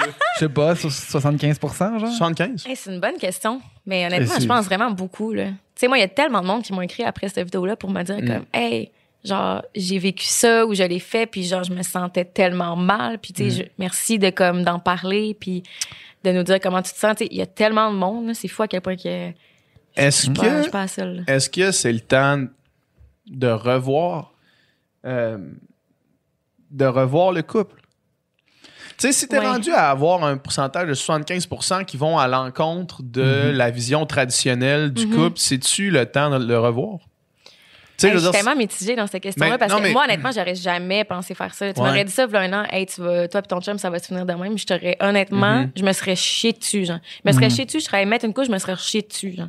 Je t'aurais, genre, je t'aurais vraiment pas cru, là. Ça, ça veut dire que je c'est t'aurais pas c'est cru. juste dommage là, de, de chier, de mettre la couche, mais Ouais. de rechier après. Ouais, non, non, c'est ça. Tu viens de prendre ta douche. Non, c'est ça, j'aurais bien me prendre une douche. Je me suis chier dessus encore. je viens d'y repasser, je me suis vraiment chier dessus. Mais tu sais, je veux dire, je suis vraiment une fille qui prône le couple classique, là. Ouais. je suis pas une fille qui prône les couples ouverts sur ces plateformes ou comme Ouais, quoi que ce soit, tu sais. Fait je suis mitigée parce que, parce que c'est, ça fait pas partie de mes parents. Pour moi, un couple, c'est deux personnes, deux peu importe quel sexe, qui s'aiment puis qui, ils veulent partager justement tout ensemble et Mhm. leur intimité, tu sais. Ouais, c'est ça. Puis pas, pas parce que c'est arrivé une fois que, Non, non, non, que tu crois pas, pas. que euh, c'est possible de. C'est, c'est peut-être le symptôme de quelque chose, je, je, pas, euh, je Mhm. sais pas, là, mais. Non, non, non, vraiment pas. Ouais. Sais, moi, je sais qu'avec mon copain, ça allait juste pas très bien, tu sais. Mhm. Puis ça excuse en rien mon geste, là. Mais je pense pas que j'en ferais jamais ça. là. Mm.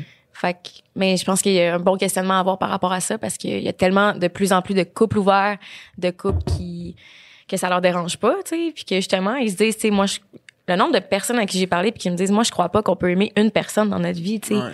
C'est fou, pareil, tu sais, les mentalités au, au niveau du couple changent tellement, là.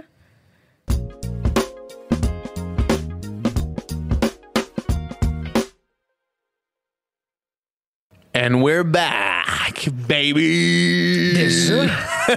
Même pas le temps de boire une gorgée de bière. vite. Euh, ouais, mais euh, continue ce que tu disais par rapport à, à- à l'épisode avec Laurent Turcot, en fait, qui était début 2020. Ouais. Euh, Puis qui était. probablement le premier épisode euh, réellement, ben le premier, un des premiers épisodes vr- vraiment qu'on pourrait appeler, sans dire universitaire, euh, qu'on pourrait appeler euh, de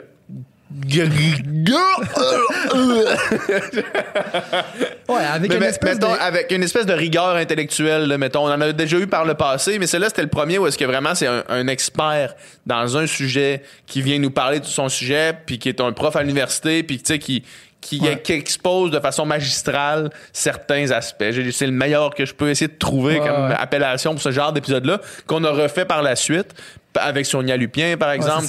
Mais euh, ça, c'était comme vraiment un des premiers. Ça, c'est un des exemples de personnes, justement, qui est, qui est comme le parfait invité, parce que maîtrise du sujet impeccable, grand communicateur, tu sais, euh, vraiment facile, tu sais, tu poses une question et tu parles pendant 20 minutes, Ouais, tu sais, c'est de travailler fort.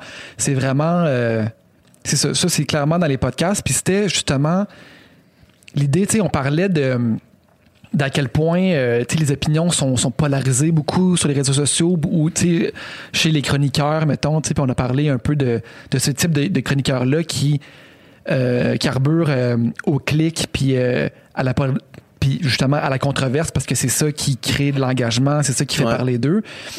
Puis c'est le contraire d'une réflexion puis d'un d'un dialogue. Tu sais, c'est- c'est- c'est c'est- de sursimplifier tout parce qu'en réalité, tu sais, tous les enjeux dont on parle ici, il n'y a rien qui est simple. y Puis il n'y a rien qui est clair, il n'y a rien qui est arrêté. Il n'y a rien qui n'y a rien qui est noir ou blanc. Il n'y a rien qui est, qui est dichotomique. Il n'y a rien qui est absolu, tu sais. Puis, euh, puis c'est excessivement difficile de parler de tous les sujets dans tout son éventail de nuances, tu sais, parce que parce que c'est extrêmement complexe. Puis, tu sais, même, le, même la. Souvent, on s'entend, mettons, sur des causes sociales, on va s'entendre sur euh, le point où on veut arriver, tu sais. On- on, on veut tous un monde où est-ce que.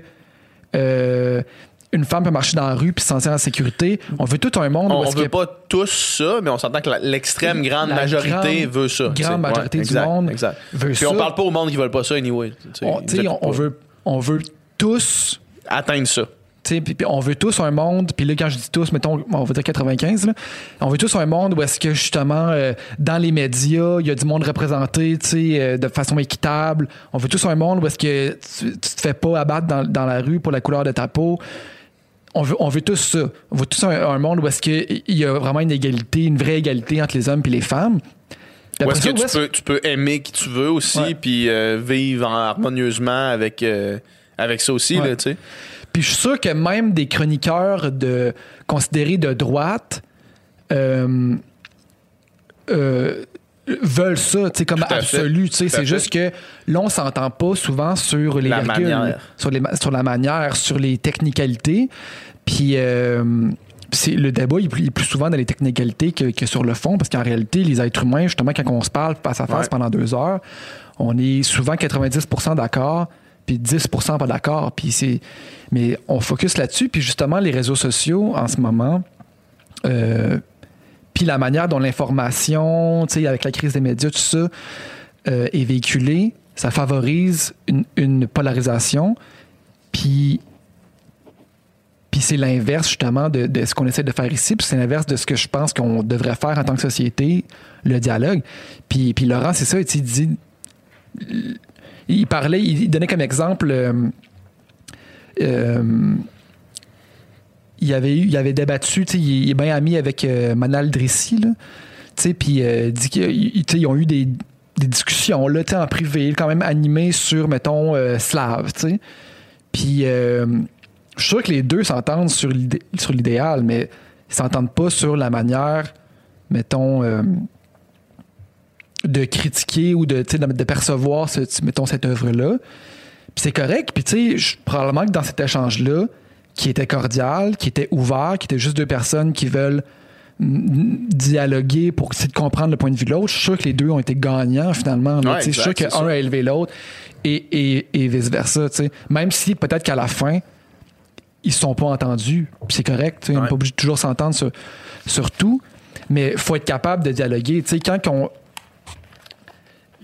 du moment, qu'on- du moment qu'on est fermé, complètement fermé à entendre la position, entre guillemets, adverse, parce qu'encore une fois, elle est peut-être même pas si adverse que ça. Euh, puis, ou, ou- ou pire, on la considère euh, illégitime ou dangereuse. On peut pas avoir un, un débat de société. Là. On peut pas Non, avoir. c'est clair. Puis moi, je- j'ai l'impression que sur le long terme, c'est contre-productif de faire ça. tu sais. Je pense pas que. Je pense pas que c'est comme en, en rendant certains débats ou certaines idées ou certaines euh, opinions tabous au point que, que si tu fais juste euh, Diverger un tout petit peu, nuancer, ouais. Nuancer, diverger ou appuyer certaines euh, idées, euh, t'es, un infréquentable. Je, Mhm. je pense pas que c'est la manière où est-ce que qu'on va ensemble progresser, parce que moi je pense que la manière qu'on va progresser le mieux, c'est souder ensemble, pas diviser. Ouais. Je pense qu'en fait, en, en ce moment, mettons, dans, dans la, la société dans laquelle on vit, euh, une- un des meilleurs exemples de- d'une technicalité sur laquelle on passe bien trop de temps, c'est la question du racisme systémique. Ouais. Tu sais, dans le sens, on est conscient qu'il y a du racisme dans la société. ok? Sur quelle forme ça prend, quelle est la terminologie qu'on utilise, on passe bien trop de temps autour de ça. Là. Ouais. On passe bien trop de temps autour de ça. Faut que tout le monde puisse reconnaître qu'on est, on est dans une société qui, qui- qui a été fondée sur le racisme. Maintenant, c'est quoi ta définition du racisme systémique? Euh, tu sais, moi, je- moi, je moi, je pense que c'est un mot que j'ai pas peur d'utiliser. Maintenant, si tu veux pas l'utiliser, tu l'utilises pas. Mais si, dans l'optique où est-ce qu'on pense toute la même crise d'affaires, qu'il faut éradiquer ça du système, Ouais. peu importe comment tu l'appelles, euh, on s'entend. C'est ça l'affaire, c'est que souvent, les gens qui s'y opposent vont la définir Ouais. d'une manière vraiment euh, exagérée ou Sans grossière. dire ces mots-là. Puis, fait que selon, après ça, ils s'opposent, mais à leur propre définition, tu sais. Ouais. Mais je veux dire, Ouais, mais Tu sais, c'est de la sémantique. C'est de la man. sémantique. On puis on passe bien ben trop, trop de temps à parler de T'sais, là, sémantique. mettons, là. tu sais, euh, il y a des mesures là, pour combattre le racisme qui ont été annoncées là, par. euh, je pense que c'est à Québec, mais aussi au provincial, sous toute réserve, récemment. Puis, tu sais, dans le fond, c'est ça qu'on veut. là. Ben oui, mais c'est ça exact. Genre, genre Yeah. good, arrêtons de nous obstiner, sur- arrêtons de passer des heures et des heures à s'obstiner sur les- la terminologie. Utilise cette terminologie si tu, si tu veux, utilise-la pas si tu veux pas, euh, si tu y adhères pas. Mais si on s'entend sur qu'est-ce qu'il faut faire pour aller de l'avant puis progresser, Ouais. thumbs up en Christ. C'est ça, tu sais.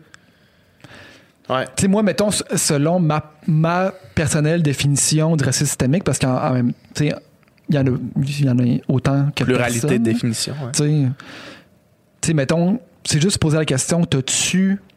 Es-tu désavantagé? Pars-tu qu'une prise au bâton, si t'es une minorité T'as-tu moins, tu sais, socio-économiquement, Mhm, ouais, à- accès à l'emploi, accès à. Tout à fait. Puis si la réponse c'est oui, ben. Je pense que même beaucoup de gens qui, qui refusent de prononcer ces, les mots racisme systémique diraient oui à Ouais, ta ça. question. Tu sais. Tu Fait- poserais cette fait qu'on- question-là, on- même ça, ça. fait ça dérange même pas, dans le fond. On Ouais. s'en crisse un peu, là, tu sais, Ouais. dans, dans, dans l'idéal. Euh, une dernière chose avant qu'on aille à un extrait de euh, Laurent Turcot. Euh, quand on l'a reçu, il y a moins d'un an, la chaîne L'Histoire nous le dira avait 40 000 abonnés sur Ouais. YouTube.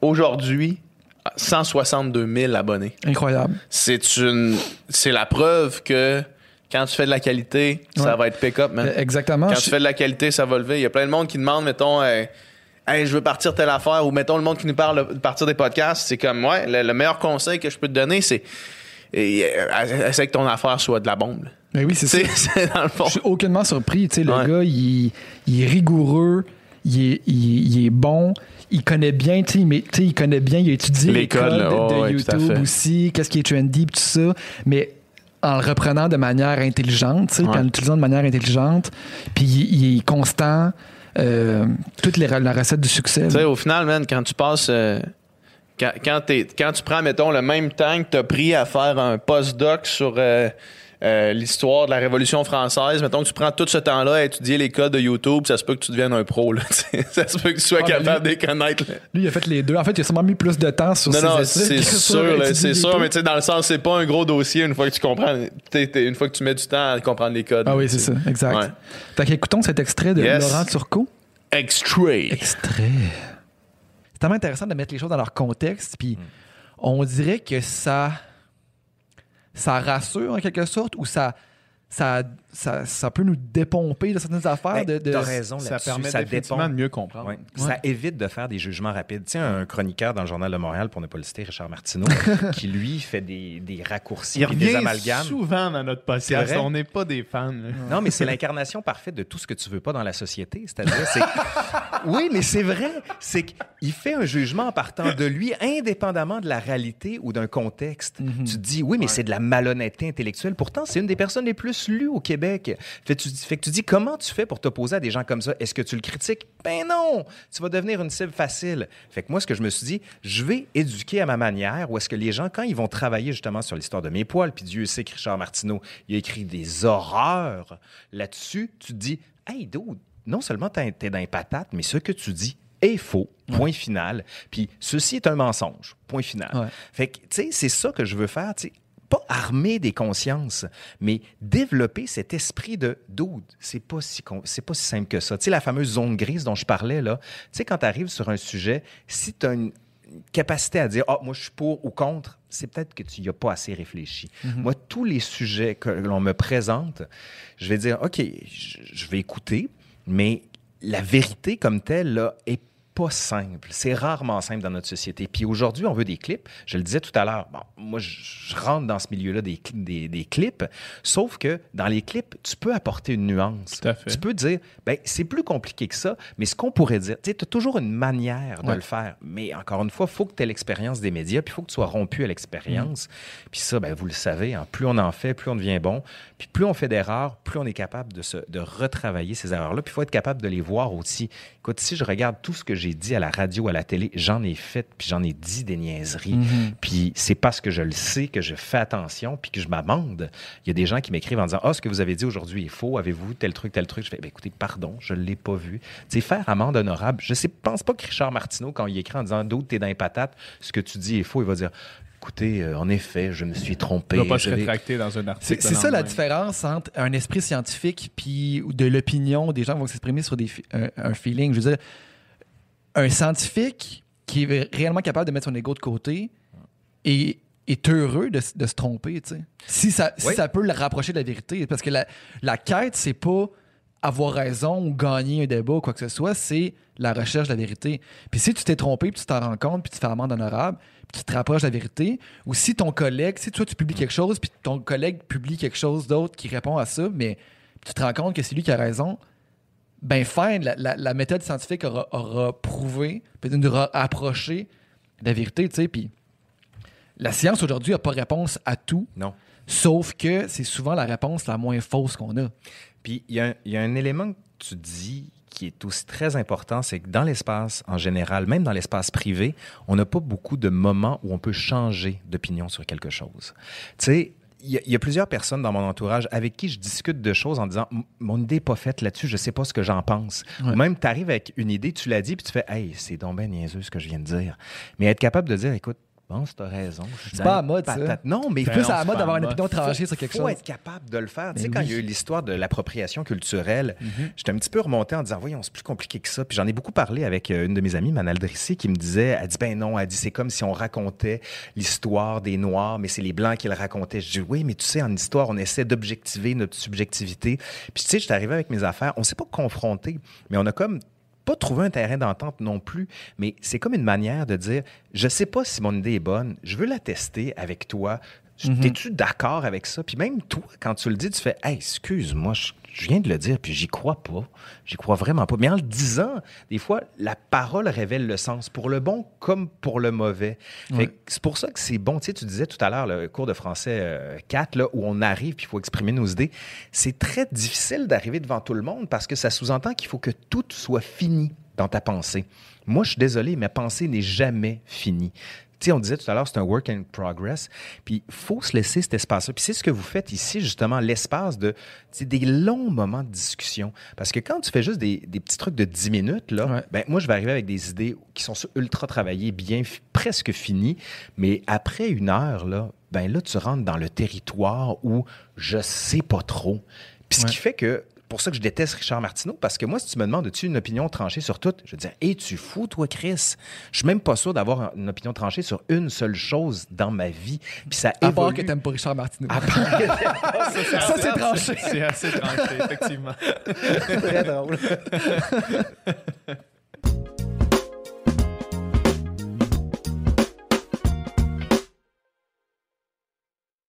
And we're back, baby!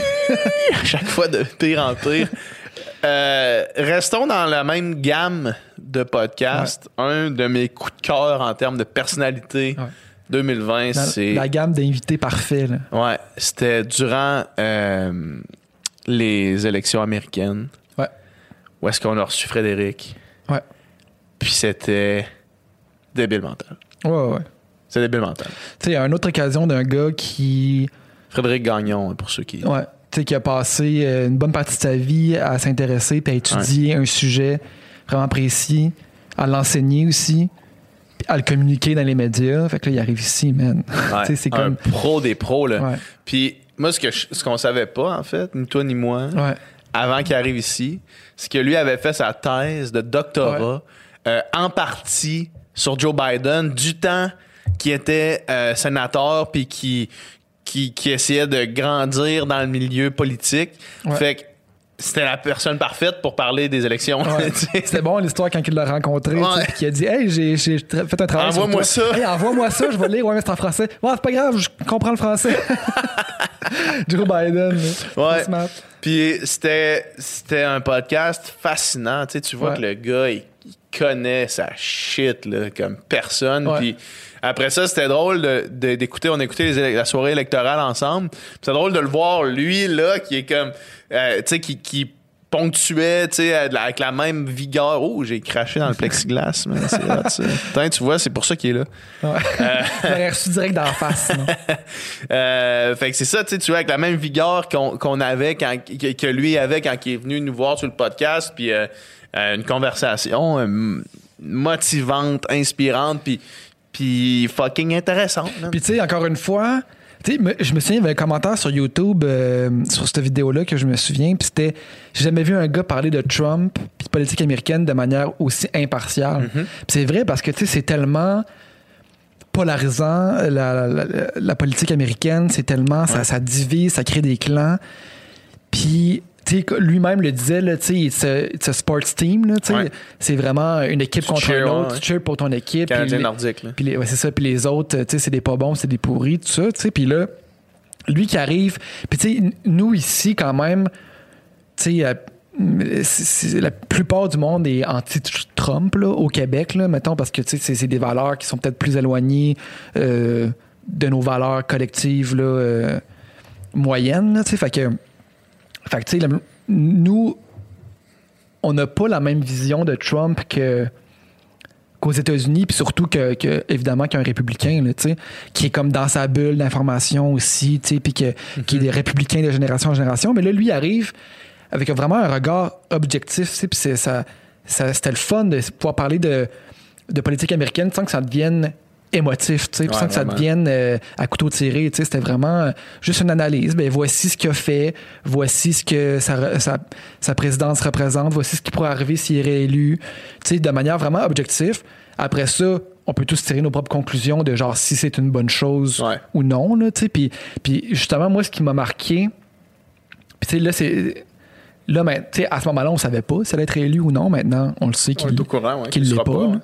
À moins que tout était une fraude et puis que finalement.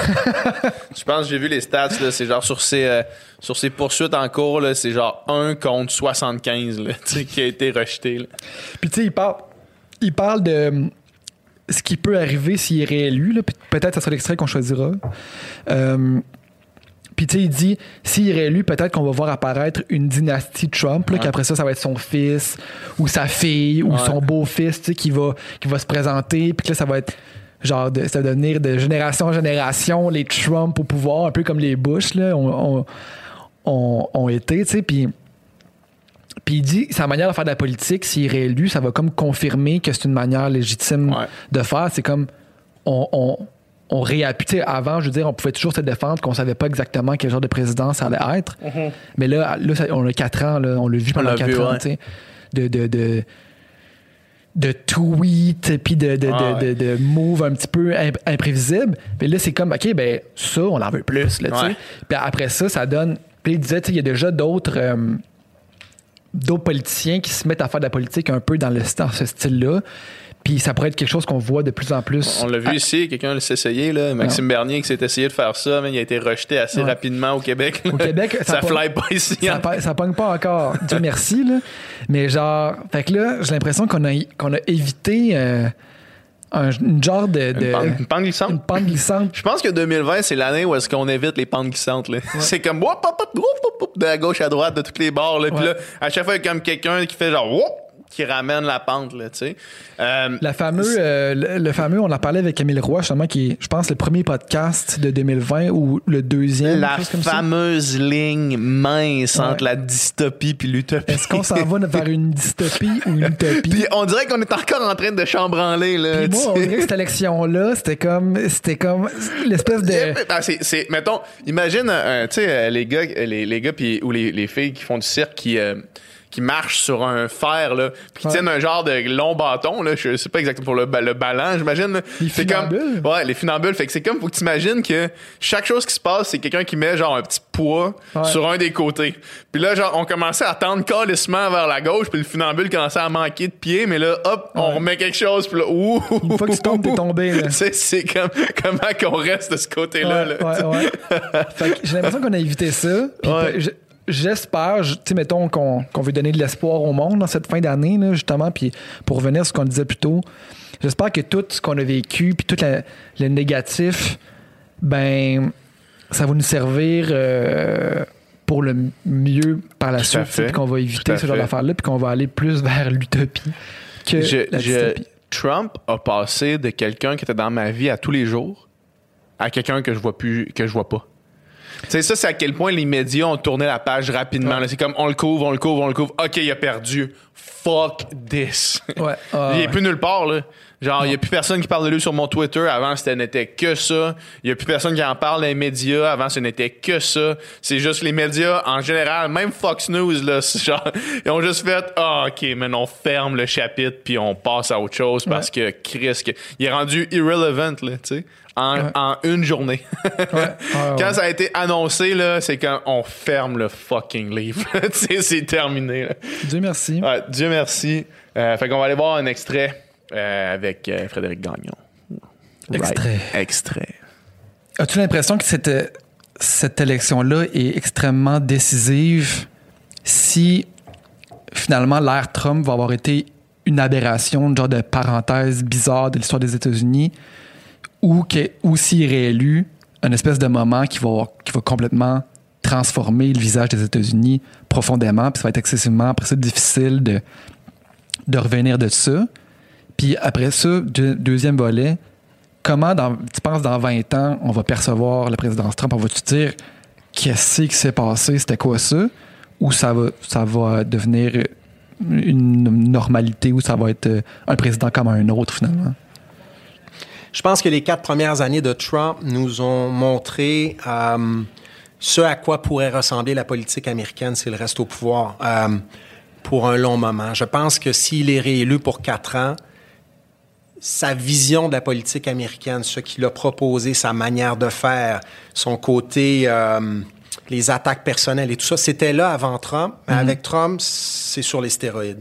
Et je pense que s'il est, réélu pour quatre ans, euh, il va inspirer justement d'autres, d'autres jeunes républicains à faire la politique comme ça. Pourquoi? Parce que ça marche. On, peut, on peut conclure que ça marche. Ça, ça permet de gagner des élections, ça permet de, de tirer son épingle du jeu. Et on voit déjà des républicains qui tentent de faire la politique comme il l'a fait. Dans les publicités euh, télévisées, on a vu toutes sortes de choses. Évidemment, c'est moins visible parce que ce sont, ce sont des gens moins connus que Trump qui le font. Mais cette idée qu'on doit attaquer, cette idée qu'on ne doit pas faire de compromis et tout ça, euh, c'est en train de... Le soufflet est en train de prendre, et encore plus qu'avant, parce que Trump, s'il gagne, va démontrer que ça peut être payant sur le plan électoral. Donc, ça fait une grande différence. Euh, s'il est réélu, si- s'il ne fait qu'un mandat, ben oui, on parlera peut-être un peu plus de cette présidence comme étant une parenthèse, ce vers quoi on aurait pu euh, aller, mais on a décidé de, de faire autrement. Euh, c'est une bonne question. Puis pour ce qui est de- du regard historique, qu'on, en fait, du regard qu'on va porter sur cette présidence-là dans 20 ans, ben ça c'est drôle parce que des fois les historiens au début disent ça ça a été une très mauvaise présidence, mais réévaluent après coup. Euh, on peut penser à George W. Bush. Bon maintenant on le compare à Trump, puis c'est sûr qu'il paraît peut-être mieux que Trump pour ceux qui euh, qui étaient critiques de ces deux présidents-là, parce qu'on va beaucoup plus loin avec Trump encore. Euh, mais je pense que dans 20 ans, il y a quand même des gens qui vont, qui vont dire que ce président-là a été le meilleur président de l'histoire. Ouais. Ses partisans sont convaincus qu'il est, le meilleur qu'il est le meilleur président que les États-Unis ont eu, euh, même dans toute l'histoire de ce pays-là. Même Trump le dit lui-même. I'm the best. J'ai plus fait pour les Afro-Américains qu'Abraham Lincoln. Ouais. Euh, et il y a des gens qui sont convaincus de ça et qui vont rester convaincus de ça, euh, peu importe ce qui, se passe, je pense. Pour les raisons qu'on a évoquées tantôt, les juges à la Cour suprême, c'est un bon exemple de ça.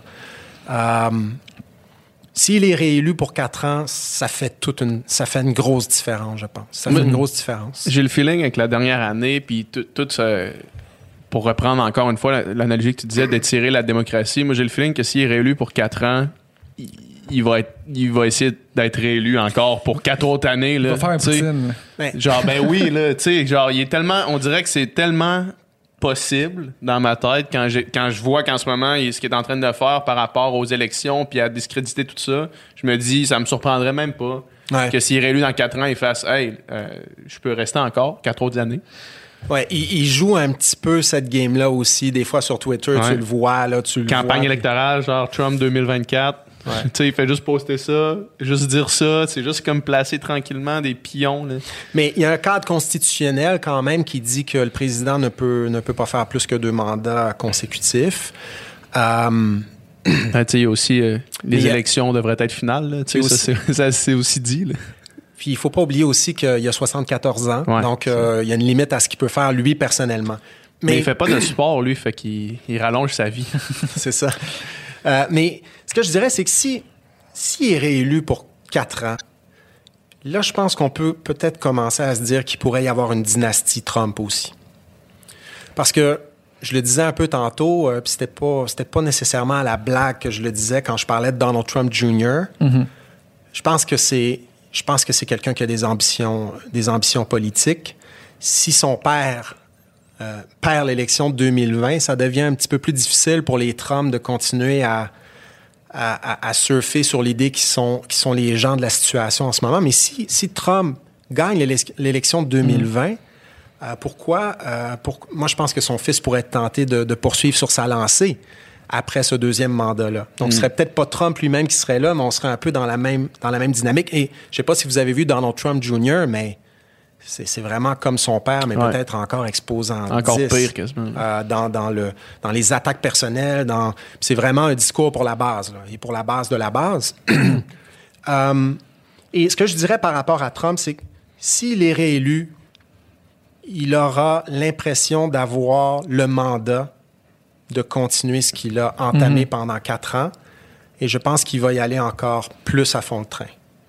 D'autant que il n'aura pas le stress Il n'y aura plus d'élections à être élu, à être élu Exactement. après. Il n'y aura pas le stress d'être élu après. Bon, peut-être qu'il pensera à l'avenir politique de son fils rendu là, on verra, mais je vois pas pourquoi. C'est quelqu'un qui n'a pas changé de ton ni de discours en quatre ans et demi, en cinq ans, si on inclut euh, les mois où, où il a pensé se lancer dans la campagne présidentielle en 2015. Là. S'il est réélu, pourquoi il changerait? Il changera pas. Il y a eu le virus, puis il n'a pas changé. Euh, il changera pas s'il est réélu. Je pense que ça va être, ça va être peut-être encore plus affirmé euh, que ce qu'on a vu durant les quatre premières années.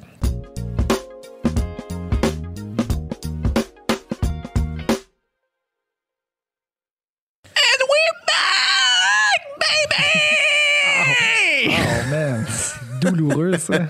c'est pas agréable. J'espère qu'on n'a pas d'autres extraits après parce que j'exagère à chaque fois. J'espère que, man, faut jamais que tu sois chanteur d'un band de métal, là, genre, parce que ça, serait le band le plus strident de Tu l'histoire. penses, tu penses que ça, c'était ma voix de chanteur de métal? T'as rien vu?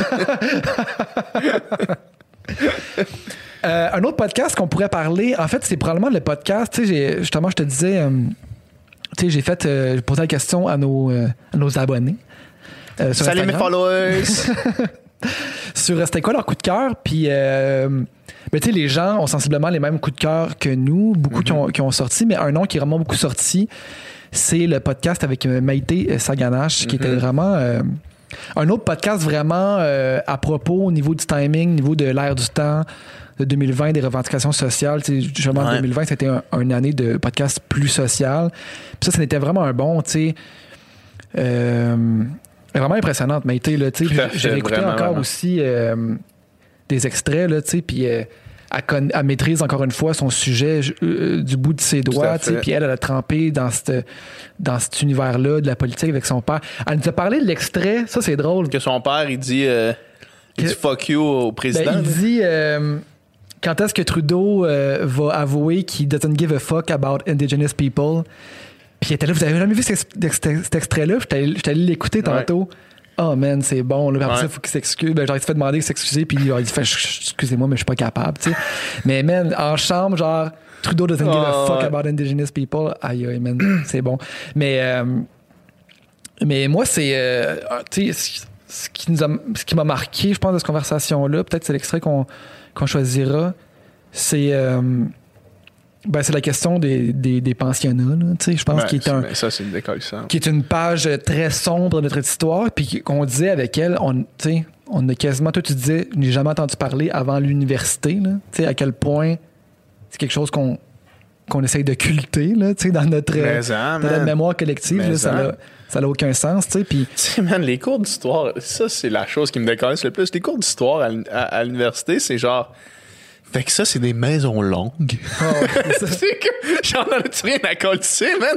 C'est pas- Ça, je vais apprendre à propos des maisons longues quand je vais m'intéresser vraiment à la culture, mais parle-moi pas de ça, man. C'est pas l'histoire, là, des- des Autochtones au Québec, c'est pas ça, man. C'est pas les maisons longues. Oui, ça fait partie de la culture, mais l'histoire, c'est. On est arrivé ici, puis on les a toutes tués, là. Puis genre, c'est ça qui s'est passé. là. Avant les maisons longues, là, tu sais, où les maisons longues étaient là avant que ça, ça se passe. Mais il me semble, en ordre de priorité, de pourquoi il n'y a plus de maisons longues ici en ce moment, il faudrait peut-être Ouais. parler de pourquoi, là, tu sais. Mais c'est parce que si on en parlait, justement, tu sais, on parlait de racisme plutôt, puis si on en parlait de cette histoire-là, de ce côté plus sombre, de sombre, ça permettrait de comprendre euh, les problématiques que maintenant Ben oui. ces communautés-là vivent. Là. Ben Au oui. lieu de juste dire, ben c'est des ci, c'est des ça, ou ils tu sais, ils font ci, puis, puis comme sous-entendre que c'est de leur faute, hey, man. Non, Ouais, là. ouais. Genre, ils étaient bien, eux autres, là, dans le. Genre, T'es bien en crise, là. ils étaient bien la manière qu'ils vivaient là, avant qu'on arrive. Là. Tout allait bien pour eux autres. Là. Fait que, mais tu sais, puis, puis justement, tu sais, encore une fois, Maïté, elle disait, tu sais, c'est- l'histoire très récente. Là. Le dernier Ben oui. pensionnat, euh, pensionnat, je pense qu'elle disait c'est 96. Même 96, euh, On était là, là. tu sais, on était là, là. On était là, tu sais. Elle dit, mon père a passé 10 ans en pensionnat, il est pas capable d'en parler sans pleurer. Tu sais, puis. Fait que c'est pas euh, une espèce d'affaire lointaine, là, tu sais, c'est- ultra concret. 1800. Puis, là. tu sais, mettons, Maïté, même si elle-même n'est pas allée au pensionnat, les pensionnats l'affectent directement. Là. Directement, parce que là, c'est son père, c'est ses oncles, ses grands-parents qui ont vécu ce traumatisme-là.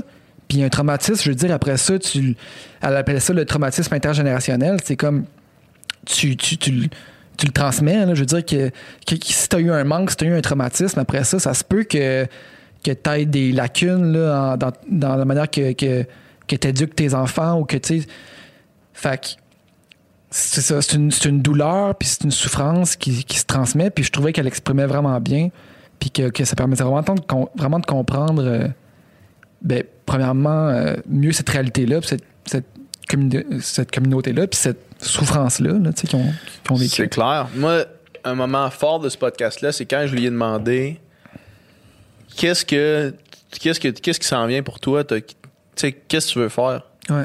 Puis sa réponse a juste été ben j'aimerais vraiment ça me rendre à un point parce que j'ai plus besoin de parler de ma culture, mais je pourrais juste la vivre. Ouais.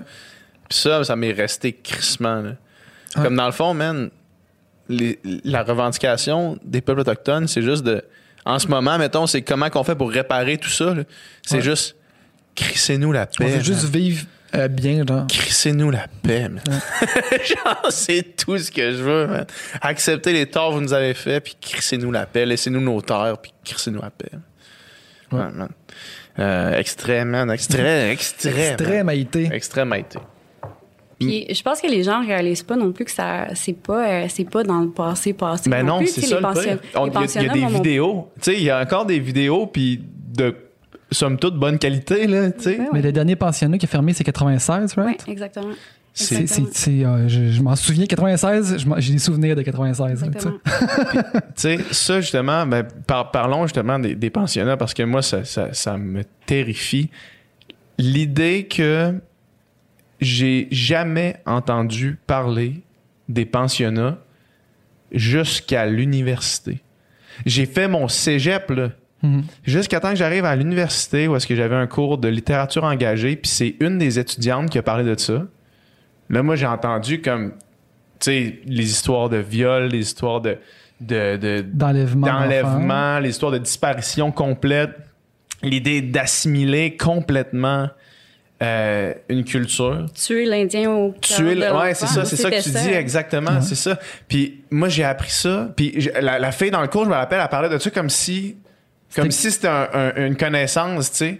Mais je veux dire, j'ai fait quand même des, des études, j'ai passé à travers tout mon processus primaire, euh, secondaire, collégial, sans jamais entendre parler de ça. Ouais. Fait que les pensionnats, en fait, c'était. Euh, peux-tu, peux-tu nous en parler? Pour les gens qui écoutent, qui, comme moi, peut-être sont juste pas au courant que ça s'est passé ici, que ça existait? Ben, c'est, ça a été, euh, ça a été pendant, euh, pendant une centaine d'années. Puis ça a été vraiment pour, c'était vraiment une politique d'assimilation, en fait, pour, euh, pour assimiler les Autochtones, en fait, euh, pour les rendre civilisés. puis, tu sais, puis les gens pensent que c'est vraiment loin, mais moi, mon père a passé dix ans dans les pensionnats, mon, Ah ouais. ma- mes, mes tantes, mes oncles. Euh, j'ai même un oncle qui est mort au pensionnat, qui ont, ça a pris 40 ans avant qu'on, qu'on sache il était enterré où. Ah ouais? Oui, il n'y avait pas. Puis, on, on été chanceux parce que la, la, la dame qui l'a vu sur son lit de mort, elle savait à côté de qui est- il était enterré. Ouais. Parce qu'elle dit, oh, on- je m'en souviens, ils l'ont enterré à côté d'une dame du village qu'on connaissait. sais. Euh, mais c'est, mais il, il s'était pas marqué rien. Donc, euh, puis on, il a fallu ramener. Sais, ma tante, c'est, elle était journaliste à CBC pendant longtemps, pendant 40 ans. Euh, puis c'est elle qui a ramené les images à ma grand-mère. Puis ma grand-mère, c'est, c'est, c'est- oui, c'est it's kind of closure, ça fait, Ouais. c'est un deuil, mais puis on lui a demandé, la famille a demandé, est-ce que tu veux qu'on rapatrie les euh, le corps Puis elle a dit, elle a pris une pause, puis elle a dit, euh, non, je sais qu'on va, je sais qu'on va se rencontrer encore un jour. Puis Mm. ma grand-mère est, est décédée il y a, il y a un an. Euh, Fait qu'il est puis- retourné avec son fils. Exactement. oui. Ouais. Mais c'est, c'est, c'est, euh, tu sais, les, les gens pensent que c'est dans les années 1800, puis les, tu sais, les, les footage en noir et blanc, mais c'est, Ouais. c'est, c'est somme toute récent. Mais non, vraiment, c'est ça. Puis on te sent juste à, à relater cette histoire-là que ça, ça te rend fébrile, là, tu sais? Je veux dire, ça te rend. euh, Parce que, en tout cas, je, ben, je veux dire, premièrement, on commence le podcast, mais tu sais, je pense que on doit quand même merci de venir ici, puis de d'avoir le- la force, puis le courage, puis la patience aussi d'en parler, parce que tu sais, tu dois- Ouais, ça doit pas fait. te tenter tout le temps d'en- de parler de cette histoire-là, Ben, de.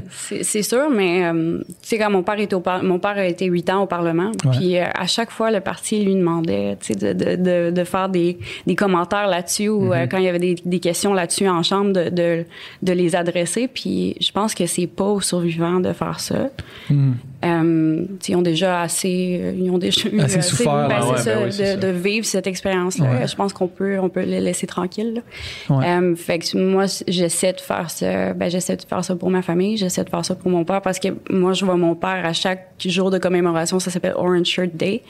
Euh, Puis, tu sais, c'est la journée nationale pour se commémorer euh, des, euh, des survivants. Puis, euh, mon père, il, il- il est en, il est en larmes à chaque Orange Day. Puis moi, faut, moi, faut que I have to piece my dad back together. Mais je sais pas toujours comment faire. Parce que ça, ce que ça a fait les pensionnats aussi, c'est que ça l'a, ça l'a créé une, une, une cassure dans les communications, dans les, dans les moyens de communication, en fait. Euh, ces, ces gens-là n'ont- ont, ont grandi dans la souffrance, ont grandi dans la violence, puis ont pas eu ces, ces enseignements de base-là de comment communiquer non plus. Ouais, c'est ça. Fait que mon père, tu sais, des, des, des fois, je, voudrais qu'il me dise comment faire, mais il, il est pas, il est pas capable.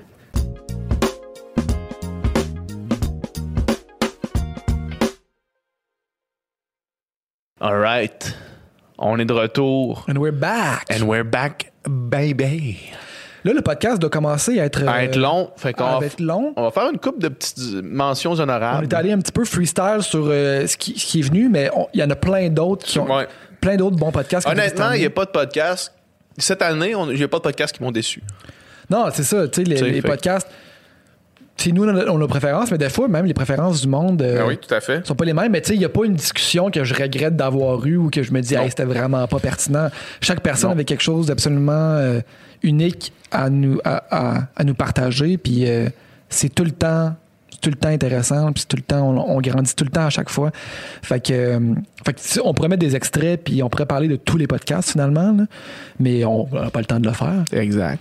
Mais mettons, vite de même, là, tu sais. euh, je pense qu'un des premiers, on a, ben, on a parlé brièvement tantôt, le podcast avec Émile Roy, Émile Roy pour parler d'environnement. Mhm. Ça a été comme vraiment un condensé de, Ouais. comme de facts sur l'environnement. C'était vraiment, vraiment super. Le gars, il connaît. Il connaît ses affaires. Il fait beaucoup de recherches avant ses vidéos. C'est pour ça que c'est de la Il connaît qualité de ses affaires, puis c'est un influenceur de qualité. De qualité. De qualité. Il influence la qualité. Après ça, t'en as-tu, toi? Euh, moi, euh, moi, il y a Gabriel Ladoucebois qu'on l'a reçu pour la deuxième fois, pardon. Euh, moi, et Gab, Gab, maintenant, tu sais, au début, la première fois qu'on l'a reçu, c'était le deuxième podcast du Sans Filtre. On Ouais. euh, on n'avait pas une relation cordiale tant que ça avec. On le connaissait, en fait, à proprement dire, pas. Ouais. Euh, fait qu'il est arrivé un petit peu plus en mode politicien. Euh, là, là, on le connaissait, tu sais, on, se parle off-cam quand il vient ici, tu sais, fait qu'on on a, une, on a une relation avec lui. Ouais. C'était beaucoup plus laid back, beaucoup plus euh, amical, tu sais. Ouais. Euh, puis je comprends absolument, tu sais, quand tu connais pas des gens, t'arrives pas à le laid back. là. Euh, fait que tu sais, puis moi, une des affaires en fait, puis en ce moment, c'est ce que je trouve qui est tough avec la situation politique au Québec, c'est que moi, je trouve que ça manque de charisme. Puis ça manque de quelqu'un qui donne envie de le suivre, tu sais. Puis, tu sais, je- le gars, il, il- c'est un gestionnaire, tu sais. Ouais. C'est beaucoup plus un gestionnaire qu'un leader, tu sais. Euh, L'autre jour, je me rappelle plus, on était ensemble, on écoutait la télé, on a vu, il s'est mis à parler, man, puis on s'est mis à rire, là, tu sais, juste à cause de qui il est, là, tu sais, puis de... Alors, euh, man, puis là, c'est comme, il y a pas... Puis. Gab, il dégage ça, tu sais. Puis on l'a vu pendant le printemps arabe, tu sais, nous autres, on était dans les rues, puis on le suivait, là, dans il le fond, déjà là, tu sais. prouvé, man, ce gars-là, à 21 ans, 20-21 ans, qui était un, un, un bon leader, pour Ouais. utiliser un terme. Ouais. Un terme Mais, tu sais, clairement- Non, mais, qui, qui était capable justement de, de, de, de galvani- galvaniser euh, une population, puis tu sais, de, de, de faire justement le, le suivre Ouais. pour une cause, puis pour euh, des idéaux, puis euh, c'est vraiment. Moi, tu sais, moi, il y y y a une raison pourquoi je vote pour Québec solidaire, puis c'est pas nécessairement parce que je suis en accord avec toute leur politique, mais c'est clairement parce que euh, parce que je veux quelqu'un comme ça qui me donne envie de le suivre. Tu sais, puis même, je suis sûr que Gab, il est pas d'accord avec toutes les politiques de Québec solidaire, mais que c'est un parti, fait qu'il faut ramener que t'endosses euh, le, le billet du parti. tu. On a parlé avec lui Ouais, justement. tu dit, euh, si tu t'attends de trouver un parti avec lequel tu vas être 100% d'accord sur tout, chacun va avoir son propre parti, parce que ça Ouais, n'existe pas. tu. Exactement. Fait que tu trouves le parti que- avec lequel tu as plus de- le le meilleur dénominateur commun, Mhm. puis t'embarques dans ce train-là. tu. Exact. Fait que moi, quand je viens pour voter pour un leader, c'est pas mal pour euh, Gab que je vote, mettons. Ouais. Plus que pour le go. là. Mais c'était vraiment un bon podcast. Puis c'était à ce moment-là, on a fait une espèce de tour d'horizon de l'actualité, puis de. L'économie, L'économie. 360 au Québec, ça. L'indépendance économique du Québec. Ouais, on a parlé de ça. Ça, on a parlé, c'était vraiment, euh, justement, on était en pleine pandémie, en plein euh, soulèvement social sur Mhm. plusieurs causes. C'était vraiment intéressant de parler de ça. vraiment hot, ouais. Euh, De façon laid back, casual. Puis un- avec un gars qui a réfléchi à toutes ces questions-là ouais, c'est ça. avant. tu l'amènes sur n'importe quelle question euh, d'actualité ou de n'importe quel débat, puis c'est ça, il a, il a déjà Il réfléchi. serait pas très bon à sa job s'il était pas capable de répondre à n'importe quelle question. Il a déjà réfléchi, fait que tu sais, c'était c'était vraiment. Mais il est fascinant à voir aller, en Ouais. fait, à quel point. Tu sais, c'est le genre de gars que tu poses une question, puis il va dire trois points. Puis là, ça va être sujet amené, sujet divisé, sujet posé, Ouais. euh, conclusion. Lui, ça devait pas être trop chiant et faire une dissertation à l'école. C'est comme- Vous avez huit pages de dissertation, genre, je peux-tu la faire pendant la pause? Ouais. tu sais, le monde qui, c'est ça, là, là, c'est tellement organisé dans leur tête, puis c'est tellement clair, puis c'est tellement. con- Tu sais, que genre, leur speech est une Ouais. dissertation tout le Mhm. temps. Moi, ça, ça m'impressionne vraiment. là. ouais. Autre mention honorable? Mention honorable, euh, je dirais, euh, je dirais Alice. Euh, Ouais. Alice Paquette, je pense, une, une mention honorable. Je pense que, tu sais, euh, il y a certains, dans, en- encore une fois, la catégorie podcast, disons, mettons, social, tu sais. Euh, tu sais, Webster s'est démarqué, Maïté s'est démarqué, s'est démarqué. Puis, c'est un, autre su- sujet. Mais Alice s'est démarqué, puis les, les gens aussi l'ont, dit sur les réseaux sociaux. Puis, euh, tu sais, je l'ai trouvée vraiment euh, rigoureuse, préparée. euh, tu sais, c'était. On était, on n'était pas que dans le dans l'expérience puis dans le ressenti, on, Mhm. était, on était aussi dans les faits, puis dans. euh, puis dans, dans la nuance aussi, tu sais, quand, on a parlé de cancel culture puis de réhabilitation, tu sais, je pense que je pense que c'est important d'en parler. puis je pense que c'est important que ça soit possible, mettons, pour quelqu'un qui a commis des actes répréhensibles, mettons quelqu'un qui a été callé out, qui qui a une réhabilitation possible. Qui Puis, tu sais, c'est la première fois que quelqu'un me parlait du concept de justice réparatrice. là. Tu sais, je trouvais ça super intéressant. Puis, puis d'ailleurs, euh, on commence à voir justement les. euh, je trouve qu'on commence à voir l'espèce de travail de justice réparatrice qui est fait. Tu sais, mettons. euh, Alex Nevsky, Ouais, dernièrement. exact. Justement, cette semaine avec Alex Nevsky, que, les, les, les deux camps disent on s'est parlé, On on, est s'est ré- réconcilié, on est correct, puis on, nous autres, on arrête d'en parler. Genre, je trouve ça le fun de voir qu'il y a eu, il y a eu acte, mettons, il y a eu problématique, il y a eu dénonciation, il y a eu travail, puis il y a eu réconciliation, tu sais. Mhm. Puis ça, je trouve ça vraiment beau de voir qu'on est capable de se rendre à ce point-là de réconciliation. On tourne la page, on passe à autre chose, tu sais. Fait que, fait que ça, je trouve ça cool. Je trouve ça cool que que- que- que- qu'on qu'on- qu'on ait pu aborder ces sujets-là, tu sais, qui sont souvent touchés. Ouais. Puis euh, dans le même ordre d'idée, Ouais. euh, peut-être pour finir, là, à moins Ouais. que t'en ailles après, euh, mention spéciale à une des personnalités web qui a eu le, qui, qui- qui a eu le plus de présence dans les derniers mois, puis c'est Juliette, Juliette Bélanger-Carpentier. Ouais. Ou Carpentier-Bélanger? Bélanger-Carpentier? BG, je pense. BG. Juliette BG. Juliette Bélanger-Carpentier. Non, BC, en fait. BC. Ouais, BC. Bélanger, Carpentier, Ouais. BC. Euh, qui est aussi euh, était impeccable sur le podcast. là. Elle est arrivée ici avec toute sa connaissance, puis elle nous a, elle aussi, dans la nuance, on a eu cette discussion-là qui était, qui était ultra à point, puis ultra pertinente au moment où est-ce qu'on l'a eu. Puis en fait, euh, je dis une des personnes web les plus euh, euh, recommandées de 2020, c'est parce que chaque fois qu'elle fait une publication, c'est tout le temps extrêmement on point. Fait que c'est tout le temps partagé par des, des centaines de personnes. Ouais. Euh, une personne super cool à suivre, qu'on a eu extrêmement du plaisir à, à recevoir sur le podcast. Ouais. Rapido, là, juste pour pas que ça passe, j'ai rentré sur le podcast sur Adib. J'ai Ouais. trouvé quand que quand il parlait, tu sais, de, quand tu deviens connu, de- d'essayer de faire l'effort conscient De pas, de pas utiliser ton pouvoir. de, de rester grounded, de pas utiliser ton pouvoir en mauvais escient. Puis de, tu sais, de lui qui chill encore avec, euh, avec ses amis de- du secondaire Ouais. ou de, tu sais, de- du temps qui sont zéro connus, tu sais. Je- Ça, je, ça, je trouve ça vraiment ça le fun euh, de ce gars-là qui est, ouais, qui est vraiment, euh, vraiment terre à terre, puis qui, qui, qui, qui fait l'effort conscient justement de, de le rester. Ouais. Rapido, euh, Jeff Yates, je trouve vraiment que c'est un bon podcast. Je l'ai croisé à Verdun l'autre fois. C'est vrai? Jeff. Il a fait. Il m'a regardé, je suis pas sûr qu'il m'a reconnu. Ah ouais, c'est vrai? J'étais comme en charge, j'ai passé à côté. C'est encore une fois un genre d'invité expert à un sujet, tu sais, qui, cool.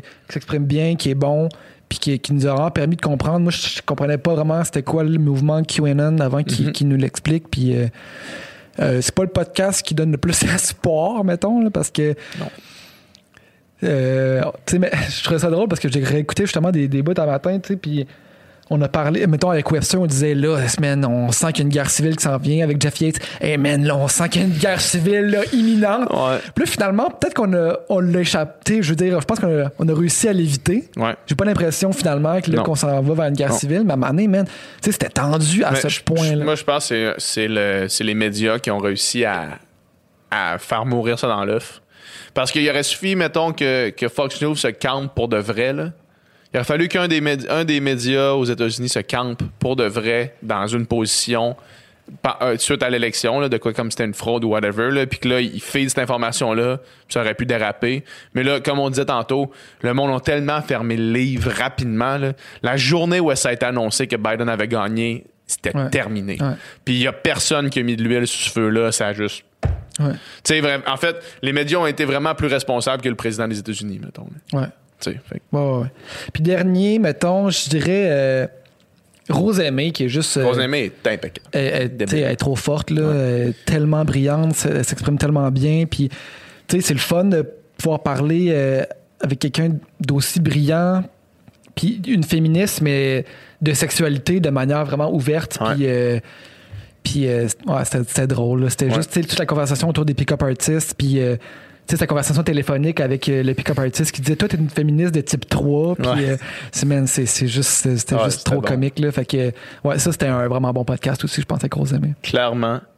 Euh, c'est un wrap-up pour notre année. Ouais. On remercie tous les auditeurs du Sans Filtre. Si vous étiez pas là, on serait pas là. Tout à fait. Ça, Oui. c'est clair. Ça, c'est clair. On remercie tout le monde au studio. Quand on dit toute notre équipe au studio, c'est Nicole qui a eu une année record. On est rendu 150 au studio. Clairement, Nicole, qui est, merci Nicole pour la belle année plaisir, euh, fait du plaisir. Sans Fil Podcast. C'était tout le temps impeccable, tout le temps une pointe. Puis tout le temps aussi vraiment facile à booker dernière minute. c'est comme hey, là, on peut-tu faire ça demain? Ouais, no stress, je suis là, les gars. Ben, J'en avais déjà parlé, mais de toute façon, à cette heure, je vis quasiment ici. Fait que, c'est c'est pour ça. On a bien fait d'acheter le futon. ouais, c'est ça, c'est ça. Euh, yeah, merci Nicole. Vraiment. Ouais. vrai, t'es un pro. Tu fais, euh, tu fais une job impeccable, pas vrai? Ouais. Ben, j'essaie, j'essaie vraiment de, de, de faire de mon mieux. Puis, Mais, Mais- si t'étais pas là, euh, on, on, on pourrait pas faire ce qu'on fait. Ben non, c'est sûr que non. C'est sûr que non. Si t'étais pas là, on, on a- on serait dans le trouble. Ben, ben, merci. C'est- C'est c'est- c'est vraiment gentil, mais moi, moi je, vous, je vous retourne à pareil aussi. Je vous trouve vraiment excellent comme podcast. Puis souvent, en fait, c'est le monde me le demande, en fait, souvent, c'est c'est- quoi, genre, c'est c'est quoi qui fait un bon podcast et tout. Puis je suis comme. é- Écoutez, écoutez le sans filtre, n'importe quel épisode. non, mais pour vrai, puis je dis ça, je dis ça, là, je suis vraiment, vraiment honnête, là. Euh, je dis, écoutez n'importe quel épisode du Sans Fit avec un invité qui, qui, qui, vous, euh, qui vous allume un peu. Là. Ouais. Puis, avec, avec votre podcast, je trouve que vous êtes assuré d'avoir un, un niveau de qualité, là, tu sais, comme minimum, là, tu sais. Ouais, un, ouais. genre de, un genre de seuil de qualité comme qui est, qui est, qui est comme euh, certifié sans fil. Certified! non, mais c'est ça, mais euh, c'est ça. Vous êtes vraiment, vraiment des estis de bons podcasters. Ben, puis, merci, euh, euh, j'en vois énormément. J'en écoute en crise J'en podcasts. Non, j'en écoute vraiment, vraiment beaucoup. Puis je le, je le pense encore, là, tu sais. Fait que. Ben, merci, fait que non, man. Pour vrai. euh, ça, Merci beaucoup, man. Yes. Fait que, on- ben, encore une fois, merci à tout le monde qui nous écoute. Puis on vous souhaite euh, une bonne année, On souhaite un 2021 rafraîchissant. rafraîchissant. J'ai besoin en crise Prenez de soin de vous. rafraîchir, de me rafraîchir. Gérez bien votre stress. Ouais. Puis, euh, rock on. Rock hard.